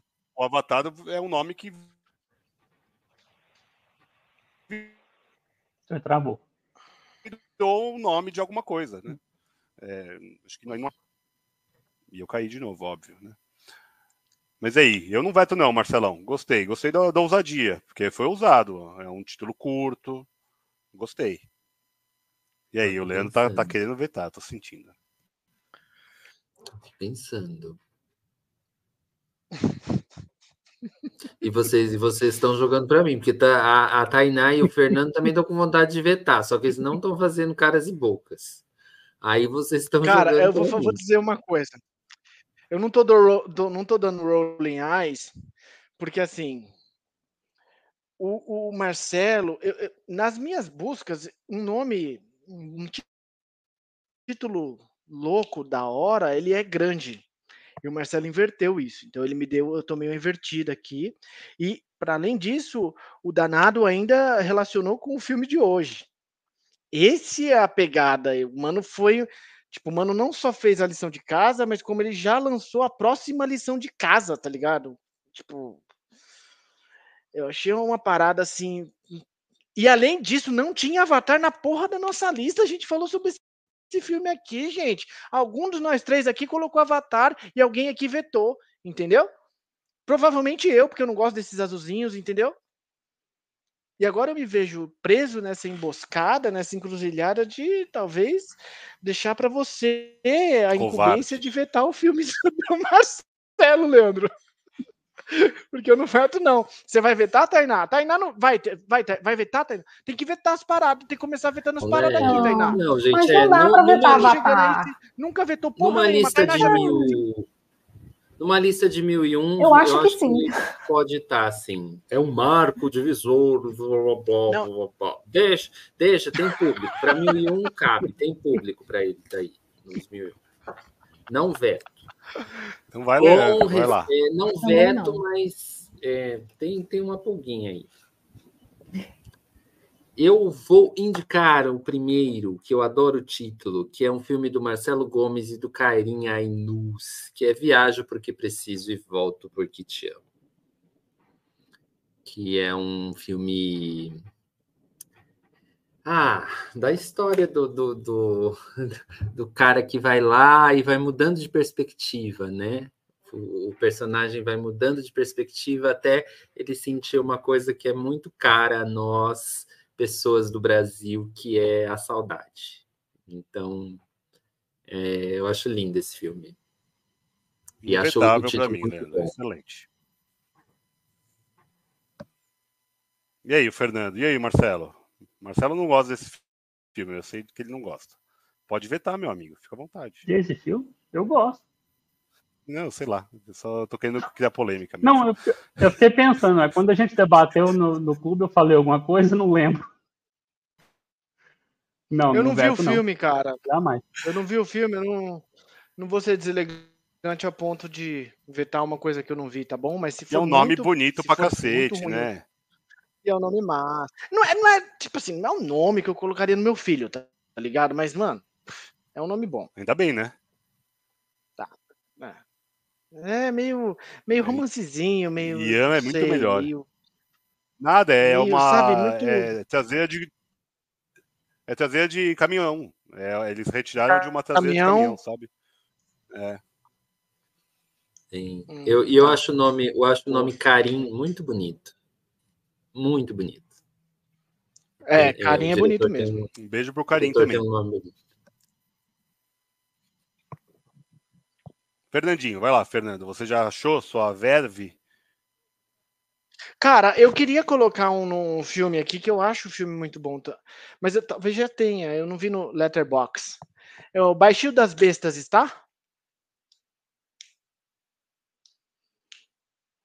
Por que, que é um grande nome? Porque alguém sabe o significado de Baixio?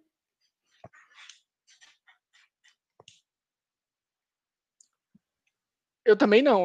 Eu tô dizendo porque eu então também- tá. eu também não sabia, mas quando eu saí assistir o filme, eu fui procurar. Baixio das bestas pode ser tipo um sentido figurado, como dificuldade, ou é tipo uma parada geográfica, tipo um banco de areia, tá ligado? Então é tipo um morro das bestas, assim. Então é um filme do Cláudio Assis muito, que eu gosto muito, é muito sujão. E acho que é um filme que tem que estar, é um filme brasileiro, um puta de um- uma estética Eu, bacana, uma estética dura, nossa, Eu não me veto. eu pá. não veto. Para É mim, isso. para mim passa. Cláudio Assis, maravilhoso. Também beijos. Cláudio Assis está vendo a gente. Se você Cláudio. colocar um coraçãozinho e começar a seguir, a gente já fica assim, empolvorosa no nosso whats- nosso WhatsApp. Molhado. Cláudio- O Cláudio Assis segue a gente, não segue, Vitor, no Instagram? Segue. O Carim Segue também. a gente. Ó, um beijo. Carim também. Beijo. Beijo pra vocês, meus amores. Tainá. Já que nós falamos em Karim Anu- Ainus, O Marinheiro das Montanhas. Recentíssimo, é, na verdade é uma pena que este filme não tenha, é, sido, é, não tenha sido lançado mais cedo, mas é uma viagem, a viagem pessoal de Ainus à Argélia em busca da sua ascendência paterna, e ele descobre mais do que uma ascendência, talvez ele tenha descoberto seu lugar no mundo, é, congregando duas identidades, tanto a brasileira quanto a argelina, né, norte-africana. Então, também é uma viagem. Aliás, é um filme que eu, inclusive, escrevi isso. É um filme que eu esperei muito. é, sair, porque é o tipo de viagem que eu também quero fazer, né, cruzar o mar para voltar às montanhas do meu levante. Então, que inclusive está nesse momento sob bombas. Mas é, é, a viagem que eu quero fazer, então, ainda bem que a Inus me deu uma referência. Então, o Marinheiro das Montanhas. Documentário lindíssimo, lindíssimo. Está disponível aonde está? Na Globoplay, se não me engano? No Globoplay. No Globoplay, ah, vejam, não, vale mano. muito a pena. Invetável. Não, tem que ver. Ei. É, eu também não vi. Você, Vi? Vamos lá, eu vou citar um agora porque eu vou falar para o Leandro aprovar, né? Ele vetou no outro. Pô, fumar causa tosse, não o, o apeteceu. Eu vou falar um que eu acho que ele talvez citaria. O Boa. que vemos quando olhamos para o céu, de Alexandre Koberitz. Eu, eu, o Vitor fez essa indicação por mim, né? Para dizer que ele está Lógico. comigo, que é meu amigo. Eu já vi esse filme é, umas seis vezes. A gente já falou até de colocar ele aqui, né? Mas o Fernando ele sempre foi com o pé atrás. Ele tá com essa cara de bunda agora, querendo vetar.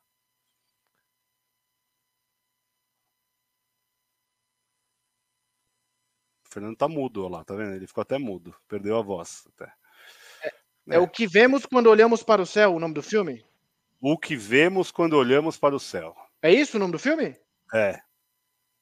Tá vetado, mano. Não vou deixar passar, não. O veto. Olha, dois vetos meus. Veto tá não é um nome tão. Não é um veto tão. Não é um nome tão. Título não. Você, o filme você já viu. Vi, mas assim, não é um nome. Porra, não é um nome que se fala. Caralho, que nome pica, man. De onde o cara tirou isso? Não tem isso.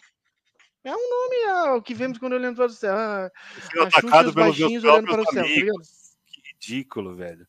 Não, é, Marcelão, Mar... Tá vetado, Marcelão. mano. Vai lá, Marcelo. Faça a coisa certa, do Spike Lee.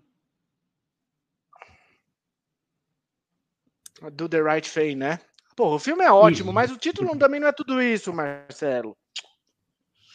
Do the right thing. Não é, não, mano. O título não é tudo isso, não. Não, puta, eu não consigo. Ah, é ruim de. É ruim de vetar, mano. Ele é animalista, o cara, velho. Ele pega você lá no estômago, mano. Como é que eu vou vetar essa porra desse filme? Não, não. Pra mim passa, mano. Não vou vetar um filme de preto. eu também não veto, então, não. Passou. Passou. Escroto, Marcelo, né, cara? Breve, o moleque é bom, mano. Ele é, é cirúrgico. É um título irônico. É, é bom, é bom o título, é bom o título. Muito bom. Ah, sou eu. É, um filme que eu revi essa semana, acho que o podcast poderia trazer esse filme, porque à luz dos anos 20 do terceiro milênio, é interessante discutir tudo que você sempre quis saber sobre sexo, mas tinha medo de perguntar. Do nosso é, prolífico Woody Allen. Filme dos anos 70, segmentadinho, com perguntas polêmicas. Todas as perguntas que tem em cada segmento do filme hoje seria bem polêmico de responder. E ele faz isso com humor, né? Fernando tá se coçando de novo, hein? Eu adorei, adoro Olha. esse título, Leandro. Bem lembrado. Ótimo. Se bom. esse título não é, não é bom. Porque você falou, eu gosto de títulos grandes. Esse não dá para escrever em uma linha. Tudo o que você sempre quis saber sobre sexo, mas tinha medo de perguntar. O título é tão bom que a abertura do filme é basicamente ele colocando. É, acho que é isso, né? Palavra por palavra do título e abre o filme. Para mim passou. Tainá, Marcelo, Fernando. E aí, Fernando? Tá coçando, né? O gargantinho, ó, tá pegando. Cara, pensa, Fernando, na hipótese de você ter indicado esse filme, eu não ia vetar. Consegue pensar nessa hipótese? Duvido que você. É, não, você, é, você gosta de Woody Allen, né? É que eu não gosto de Woody Allen, mano. Eu gosto de uma coisa ou outra dele só. A gente fez o episódio do Woody Allen, você saiu gostando mais de Woody Allen do que eu e o Leandro junto. Mas era o Meia-Noite em Paris, Joe. Aquele noiva, em noiva Paris, Para neurótica. Roma com para Amor e Vicky e Cristina Barcelona. A gente fez essa Isso. Mas a Europa. noiva, a noiva, a noiva escurumbática, frenética, noiva neurótica. Mano, achei uma bosta, tá ligado? Uma bosta. Noiva frenética. E deve estar na mesma fase em que está aí o, tudo que você sempre quis saber sobre sexo e nunca teve como. Não é? Não é a mesma fase? Da noiva frenética e o marido neurótico lá? Anos, anos 70, acho que sim. Talvez o, o, É, deve ser 70, 80. sim. O Anne- Frank seja antes. Acho que é Beleza, isso. gente, fica. Pode deixar. Deixa aí. Não quero causar frisson, não, mano. Vai. Mas assim. Essa merda. E esse filme, esse filme poderia ser discutido aqui. Acho que seria um, um bom papo. Quem é agora? É você, Fernando. Você. Sempre quem pergunta, Tá. né? Cara, eu achei um aqui. Eu não, não vi o filme, mas o título é. Eu vou colocar mais para saber se vocês já viram. A Sociedade Literária e a Torta de Casca de Batata. Lindo filme, lindo, lindo, lindo, lindo. Indetável. Tô falando pra vocês, mano. Gente, Que o Tainá eu- entende do rolê, velho. eu vou, eu vou com vocês. Eu não sabia que podia combinar antes. Não. Não podia, podia mostrar a lista antes. Não, não, não combinei. Tá muito combinandinho. É. Cara, o fato Não concreto é que eu veto. achei um nome muito, muito retardado. Não Tipo, veto a e- Sociedade e, e Literária e a a reação da Tainá. Eu não, não veto pelo react. Entendeu? Você viu esse filme, Mar? Marcelo viu? Não? Você Não vi, viu não. esse filme? Não. Não, é o Nunca nome do filme. Você acha que um falar. filme desse? Né, gente? Pô, tem que ver, mano. Com esse nome é o que me chama a atenção. Enfim, Tá é na esse, a Netflix que eu vi já na Netflix. Casca de Batata. Acho que tá por lá. Então passou. Marcelão, você Massa. não tá vetando nada, hein? Tá muito bonzinho, Marcelo. Bota, Ó, bota. essa- Marcelo, não é bota pra esse vir aqui não não. e pagar de É. convidado na casa como se estivesse jantando a convite dos amigos. Não, é pra botar pra pode fuder, chegar com irmão. o pé na porta. É. Não, o que eu não conheço, eu, não, eu ainda não conhecia os filmes que vocês falaram. Boa. Eu não conheço nada, gente. Então vai Não interessa, pode não conhecer e vetar, mano. Tá bom. Vai, tá. Já temos os Banshees de Sharing. Na Ah, lista? Uhum. Eu acho que hum, também eu não veto, não.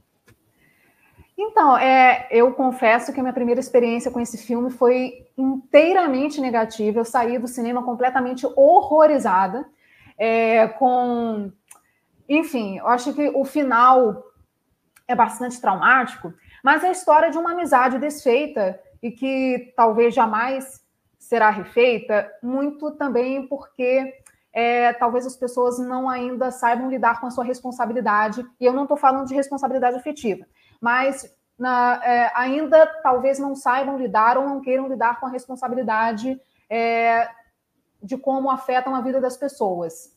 Uns e outros afetam as vidas das pessoas, e tem há pessoas, então, e esse filme talvez seja muito sintomático, que talvez não queiram, não saibam lidar com a responsabilidade de como afetar as outras.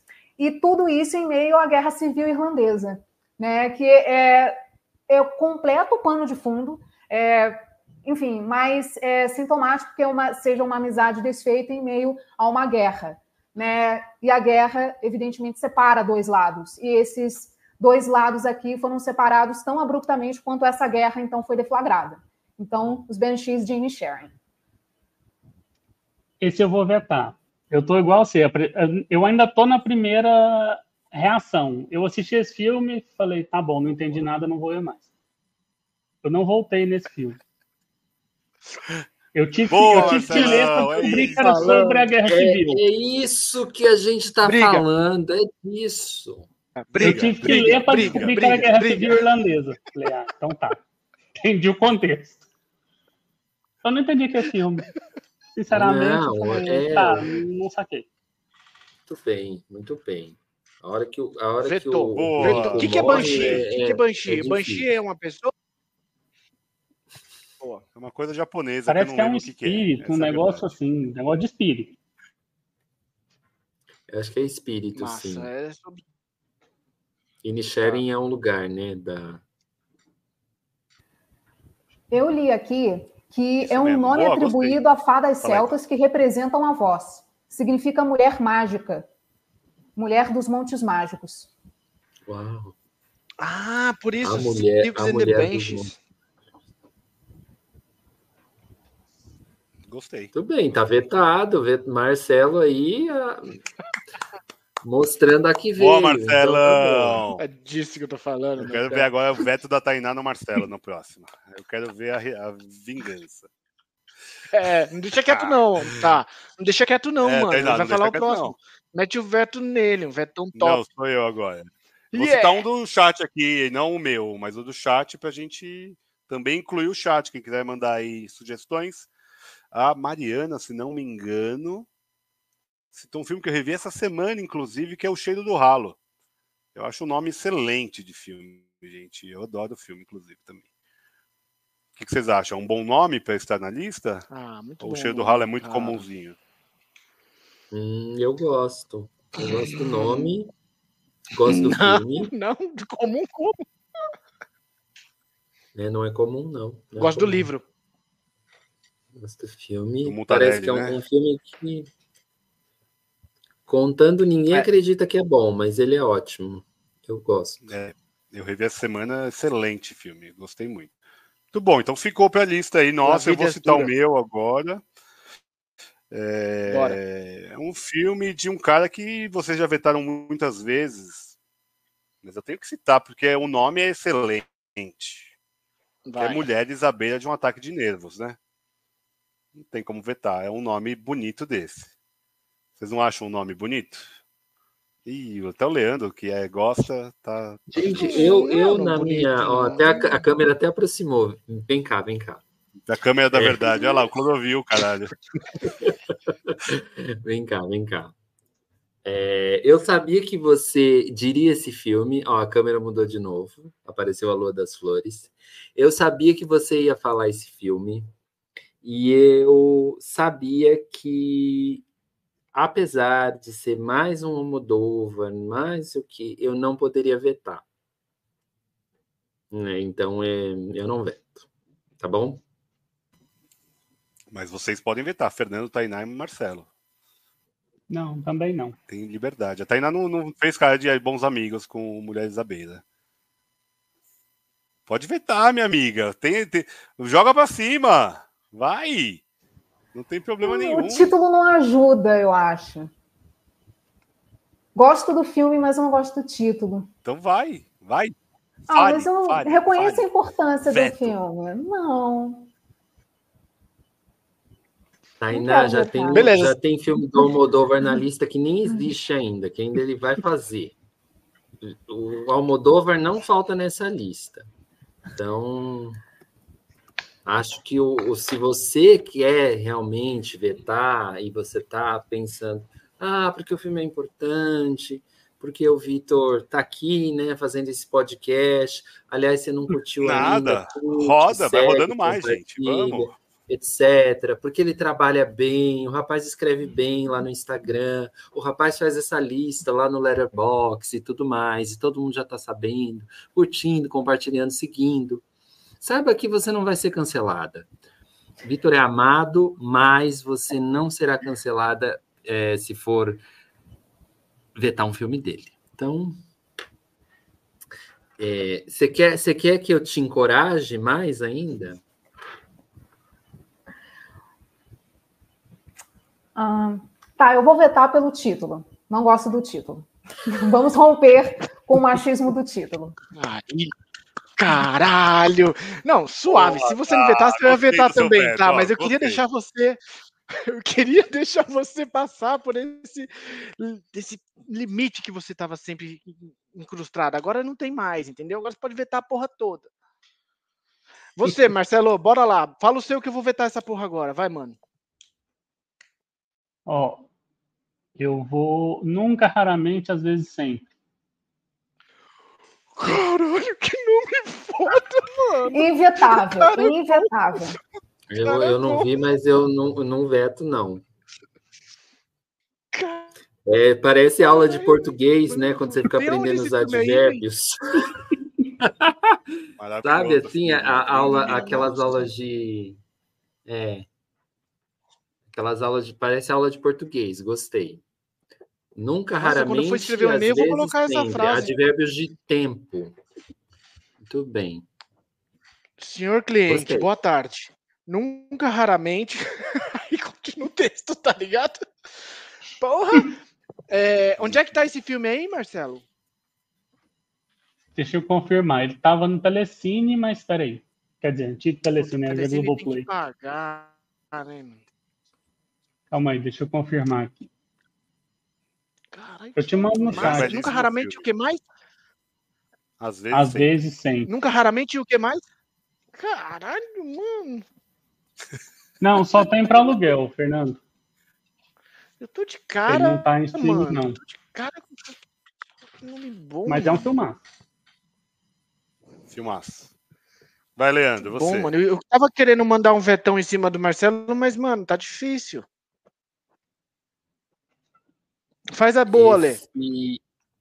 Esse é um filme que eu vi para fazer um trabalho que vocês vão ver ainda que é a Rainha Mab, porque tem muito a ver com as nuvens, com voar, e é um filme, acho que francês, mas é Esses Homens Maravilhosos e Suas Máquinas Voadoras. Um filme em que é uma comédia em que o cara basicamente está tentando colocar é, Londres no mapa da aviação. Então tem os, as geringonças que eles inventam lá. E é, é divertido. É muito bom esse filme. E é isso. Eu posso. E esses homens maravilhosos? Bem, e suas o quê? Suas máquinas é voadoras. Suas máquinas. Em Portugal. É, ah, qual é o nome do diretor? Preciso ver. Ele não é um diretor de se ouve o nome toda hora, não. Uh, então pode ser que direção Ken Anakin. Anakin, hum, gente, ele é. O Anakin. Um filme, é, esse filme é antigo, esse filme acho que é dos, dos anos 50. Muito bom. Mas se quiser vetar, Fernando. Mas eu adoro o título, é Esses bom, Homens né? Maravilhosos e Suas Máquinas Voadoras. Estou lendo aqui que em Portugal o título é Os Gloriosos Malucos das Máquinas Voadoras. Muito melhor. Nossa, mas muito melhor. Honesto. Maravilhoso. E você, Fernandinho, vai lá. Vai ser vetado ou não? Ninguém vetou?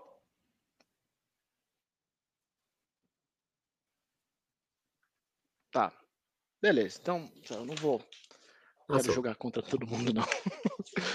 O pessoal me cancela aí. E eu tiro a grana do, da, do leitinho da piscina, do, do leite do meu filho aí do Instagram, não posso ser cancelado. Vou falar o meu aí, mano, ó. Cara, um nome bom pra caralho. Mas é um filme, assim, o filme talvez não seja tão bom, mas é um filme marcante, importante para o nosso processo de desenvolvimento ali ao longo dos anos uh, eh, 90 e 2000. Um filme que passava no Canal 5, em São Paulo, na Globo, na sessão da tarde, e até às vezes no Cinemax, ou no Cine Maior, segunda noite, que é os Aventureiros do Bairro Proibido. Vocês lembram desse filme, pelo menos, o filme que eu tô falando? Ou ninguém sequer assistiu? Cara, só eu assisti esse filme aqui, é um filmaço. Filma, filmaço eu tenho uma lembrança muito mais ou menos. Eu tenho uma hum. lembrança. É um que o cara se explode. Peraí, mais O cara se explode é uma, é uma ótima referência, Fernando. Eu adorei. Não lembro do É. filme, não gostei do título e É, eu também não. é- Vou vetar com, é com o Leandro, de mão dada com o Leandro. Estamos É vetando juntos. os, os aventureiros da Rua Proibido, do bairro Proibido. Bairro Proibido, Os, do John Carpenter. Nossa, parece assim. os um- aventureiros do bairro proibido. Parece um arremedo de Os Caçadores da Arca Perdida, sabe? Uma, uma paródia. Não gostei. É, realmente, tá- faz, faz sentido. A palavra arremedo o foi pesada. Tosse era mas muito melhor. Sabe, assim, uma dúvida. paródia. Os, Mas os eu vou guardar a palavra arremedo. Hum. Tá bom. Tainá. Então, correndo o risco de ser vetada, mas é um, é um nome, aliás, é um título bem pouco criativo, mas a história é maravilhosa porque inclui uma leve sátira a monarquias, que é O Rei, com Timothée Chalamet e Robert Pattinson. É, eles. Ai, meu Deus, esse filme é maravilhoso. É, na verdade, ele- esse filme foca na Batalha de Agincourt, de 1415, que é um dos conflitos mais importantes da Guerra dos 100 Anos. E ele foi vencido temporariamente. Essa, aliás, esse conflito foi vencido pela França, mas ah, o filme constrói as motivações. Bom, já há um conflito, há uma guerra de fundo, mas esse conflito, como reconstruído no filme, é, é no mínimo. É porque já, como a, a personagem do filme já define que toda monarquia é legítima, então a motivação é a mais tosca possível, é a mais fútil possível, e a guerra começa a partir de uma briga de egos, basicamente, como talvez todas as monarquias o sejam, mas então esse, esse filme, para mim, inclui essa sátira com essa linha maravilhosa de diálogo e a motivação por trás desse conflito, que é o conflito mais importante da Guerra dos 100 Anos, e faz uma sátira exatamente a essas duas grandes monarquias e a esses dois governos da Europa. Então, O Rei, confesso que é um título bem pouco criativo, mas a sátira, a monarquia é o que mais valoriza. Vai, Fernando. Monarquia. É só deixa para vetar. Cara, eu, eu, eu, eu compartilho do seu desprezo pela monarquia. Eu sou iconoclasta do podcast. Monarquia, eu gosto muito de cortar sempre decapitação, essas coisas. Eu sou muito fã, adoro. Mas não tem, o título é uma merda. Podia ser o rei e seus egocentrismos, o rei e suas idiosincrasias do arremedo do bairro proibido, alguma coisa assim nesse, nessa linha para passar. Mas eu acho que no título não, não, o título não passa. Eu vou assistir, onde é que tá essa porra desse filme? Que eu mesmo assim eu me interessei. Netflix. Vê aí onde Netflix. tá, em que streaming que tá, tá na, tá na Netflix? É original de lá. Tá facinho de ver. Ó, mas é, pensa, pensa comigo na lógica do título. Você tá lá procurando no Google e você digita rei. Não vai aparecer esse filme. Agora, se você digita algo como mulheres à beira de um ataque de nervos, vai aparecer, entendeu? Então o título não é forte. É por isso eu, eu tô com o Fernando nessa daí. Porque é isso. Coloquei aqui na minha lista já. Tainá vetada, hein? Mas eu quero gostar. Esse bagulho de egocentrismo e monarquia Tô é muito louco. muito a Tainá, Todas as hein? guerras Tô vetando muito a Tainá. Ah, Tain- não, é, é que a Tainá estava passando tudo da Tainá, ela já está vindo aí a terceira vez. Agora... Agora, vamos- agora acabou, acabou a graça. Meu alvo é o Márcio. Eu vou citar um filme Meu que alvo é o nós... Marcelo, mano.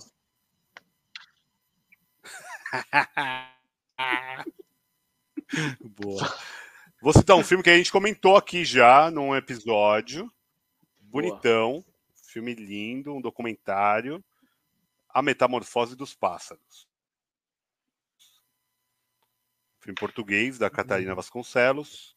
Título bom. Ah, E a gente veto, comentou aqui com a veto, Kátia, inclusive, veto, com a outra veto. Catarina. Mas, Fernando, a gente. veto, veto, veto, veto, veto, veto, veto, Eu veto, a porra que- do filme. Hoje eu Eu tô, eu tô veto cagado hoje, hein? 37 mil Hoje eu vim, olha, nem veto. devia ter vindo louco, hoje. Vitor. Ainda mais que eu vi uma reportagem hoje da xenofobia de Portugal em cima dos brasileiros. Não vai passar nem fuder num filme português hoje, parceiro. Foda-se, meu irmão. Veto. Metamorfose dos, dos pássaros é o caralho. Vai o seu, Marcelo. Tem uma matéria no UOL aí, os manos é, escroto. Pode. Eu enterrei um sapo hoje, não é possível, gente. Vai lá, Marcelo.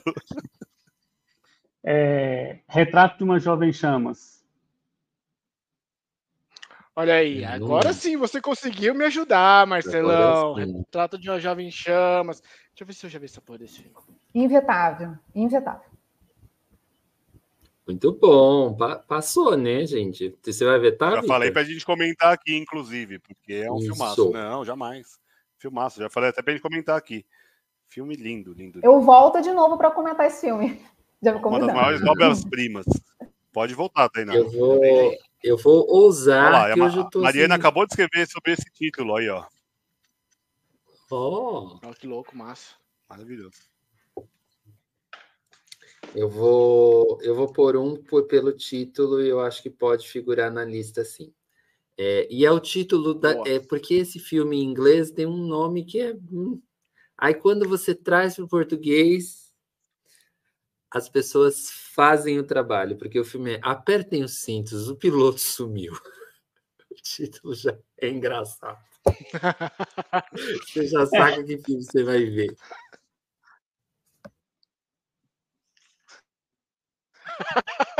É. Apertem os cintos, o Em Estraga inglês piloto é só airplane, né?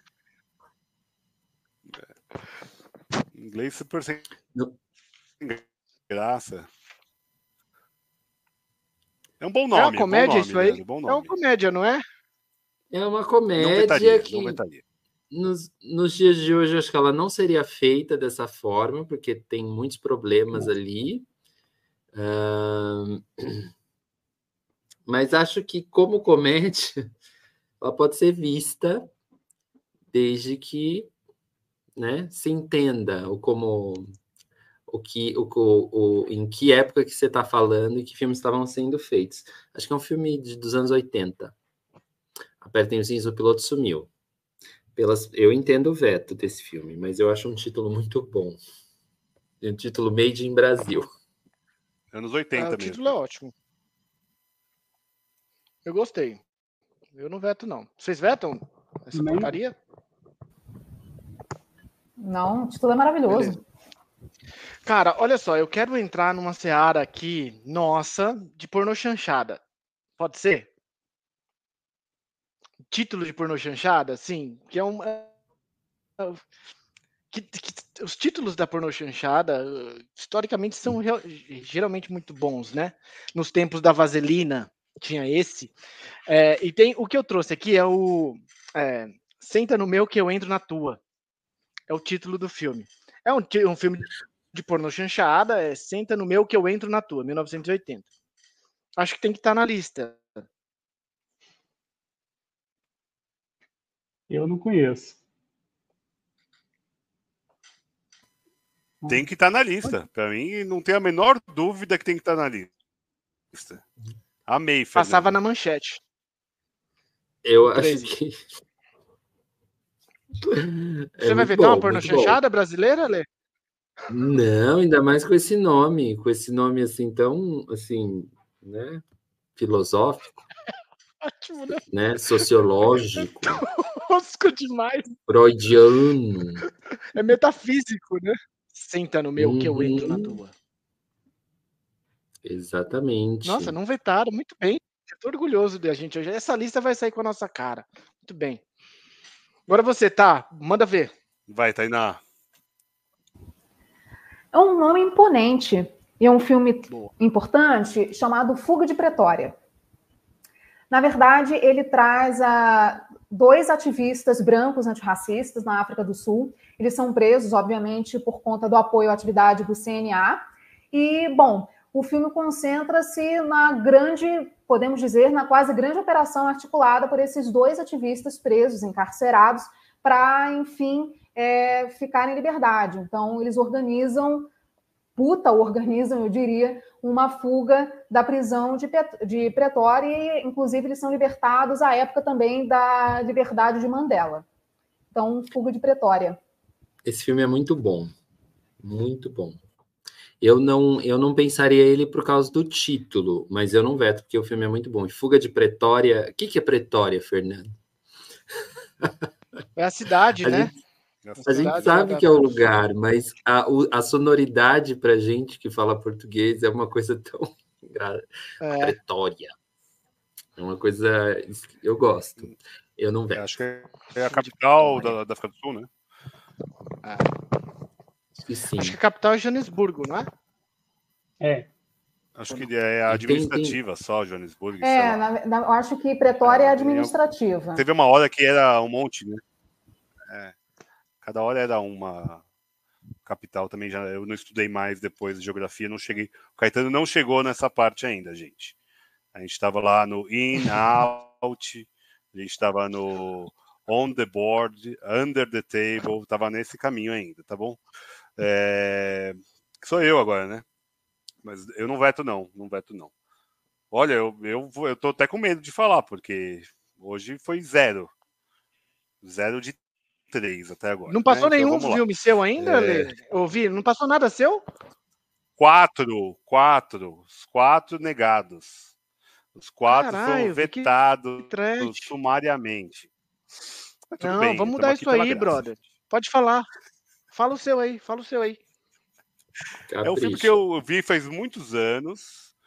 É, Me lembro de ser bem caliente, pensando até nessa lógica da porno chanchada, mas não é, não tem nada a ver com porno chanchada, que é um filme brasileiro de 2011, que é Eu Receberia as Piores Notícias dos Seus Lindos Lábios. Eu acho um dos nomes mais bonitos de filme. É, é um nome lindaço e é um filme visualmente muito bonito do Beto Brandt. Tem mais um co-diretor que eu não lembro o nome agora. É, eu acho um filme bonito. Eu não lembro Camila nada, mas eu né? lembro de. É, Camila Pitanga, isso aí. E o Gustavo Machado. E o Zé Carlos Machado também. É, são, é um marido com mulher, e daí vem esse fotógrafo de fora. É o que eu me lembro mais ou menos, que começa a conquistar essa mulher e tem um sexos tórridos entre as duas partes. Eu lembro de ser Eu, um eu te bonito. mas aí- pergunto, eu te pergunto, se eu te vetasse, seria uma notícia ruim? Nossa, Lê. Que, dos seus que- lindos cara- lábios, jamais, Leandro. Eu, eu tenho lindos lábios. É, Não, não veto, não veto. É uma boa notícia. Eu não veto. Também. Tainá, Marcelão. Você veta o cara, Marcelo? Então vai. Não. Não tem como vetar. É, não, aqui o título é Matou a pau. É um título brega, né? Eu gosto desse título porque ele é tão brega, parece título de música brega, assim. Saca? Moranguinho do Nordeste, essas coisas, nesse nível. Mas eu gosto. Eu gosto, eu gosto do filme também. Muito bom. Vem, Marcelo, vamos, vamos. Joga, uma, joga um filme aí pra eu meter um vetão top em cima de você, mano. Festa de família, do Wittenberg. Olha só, aí é um bom filme pra vetar, mas me dói o coração ter que vetar esse filme, porque o nome do o título não é algo muito muito surreal. Embora que você esteja aí na sua vibe minimalista tal. É o Festen, né? Que você tá falando. Isso. Uhum. Trash, é super pesado esse filme, mano. Eu Pois, sinceramente por isso nunca mesmo. mais quero ver esse filme. Essa foi a ideia, inclusive. Festa de família. É filme que veja jeito. uma vez só. O, o Marcelo mais. ele fez a lição de casa porque ele, ele tá, ele é minimalista, né? Deu para sacar que ele pensa é um ótimo título para esse filme. Toda, toda a abordagem dele veio nesse, nesse viés. aí. É, a lógica foi essa mesmo.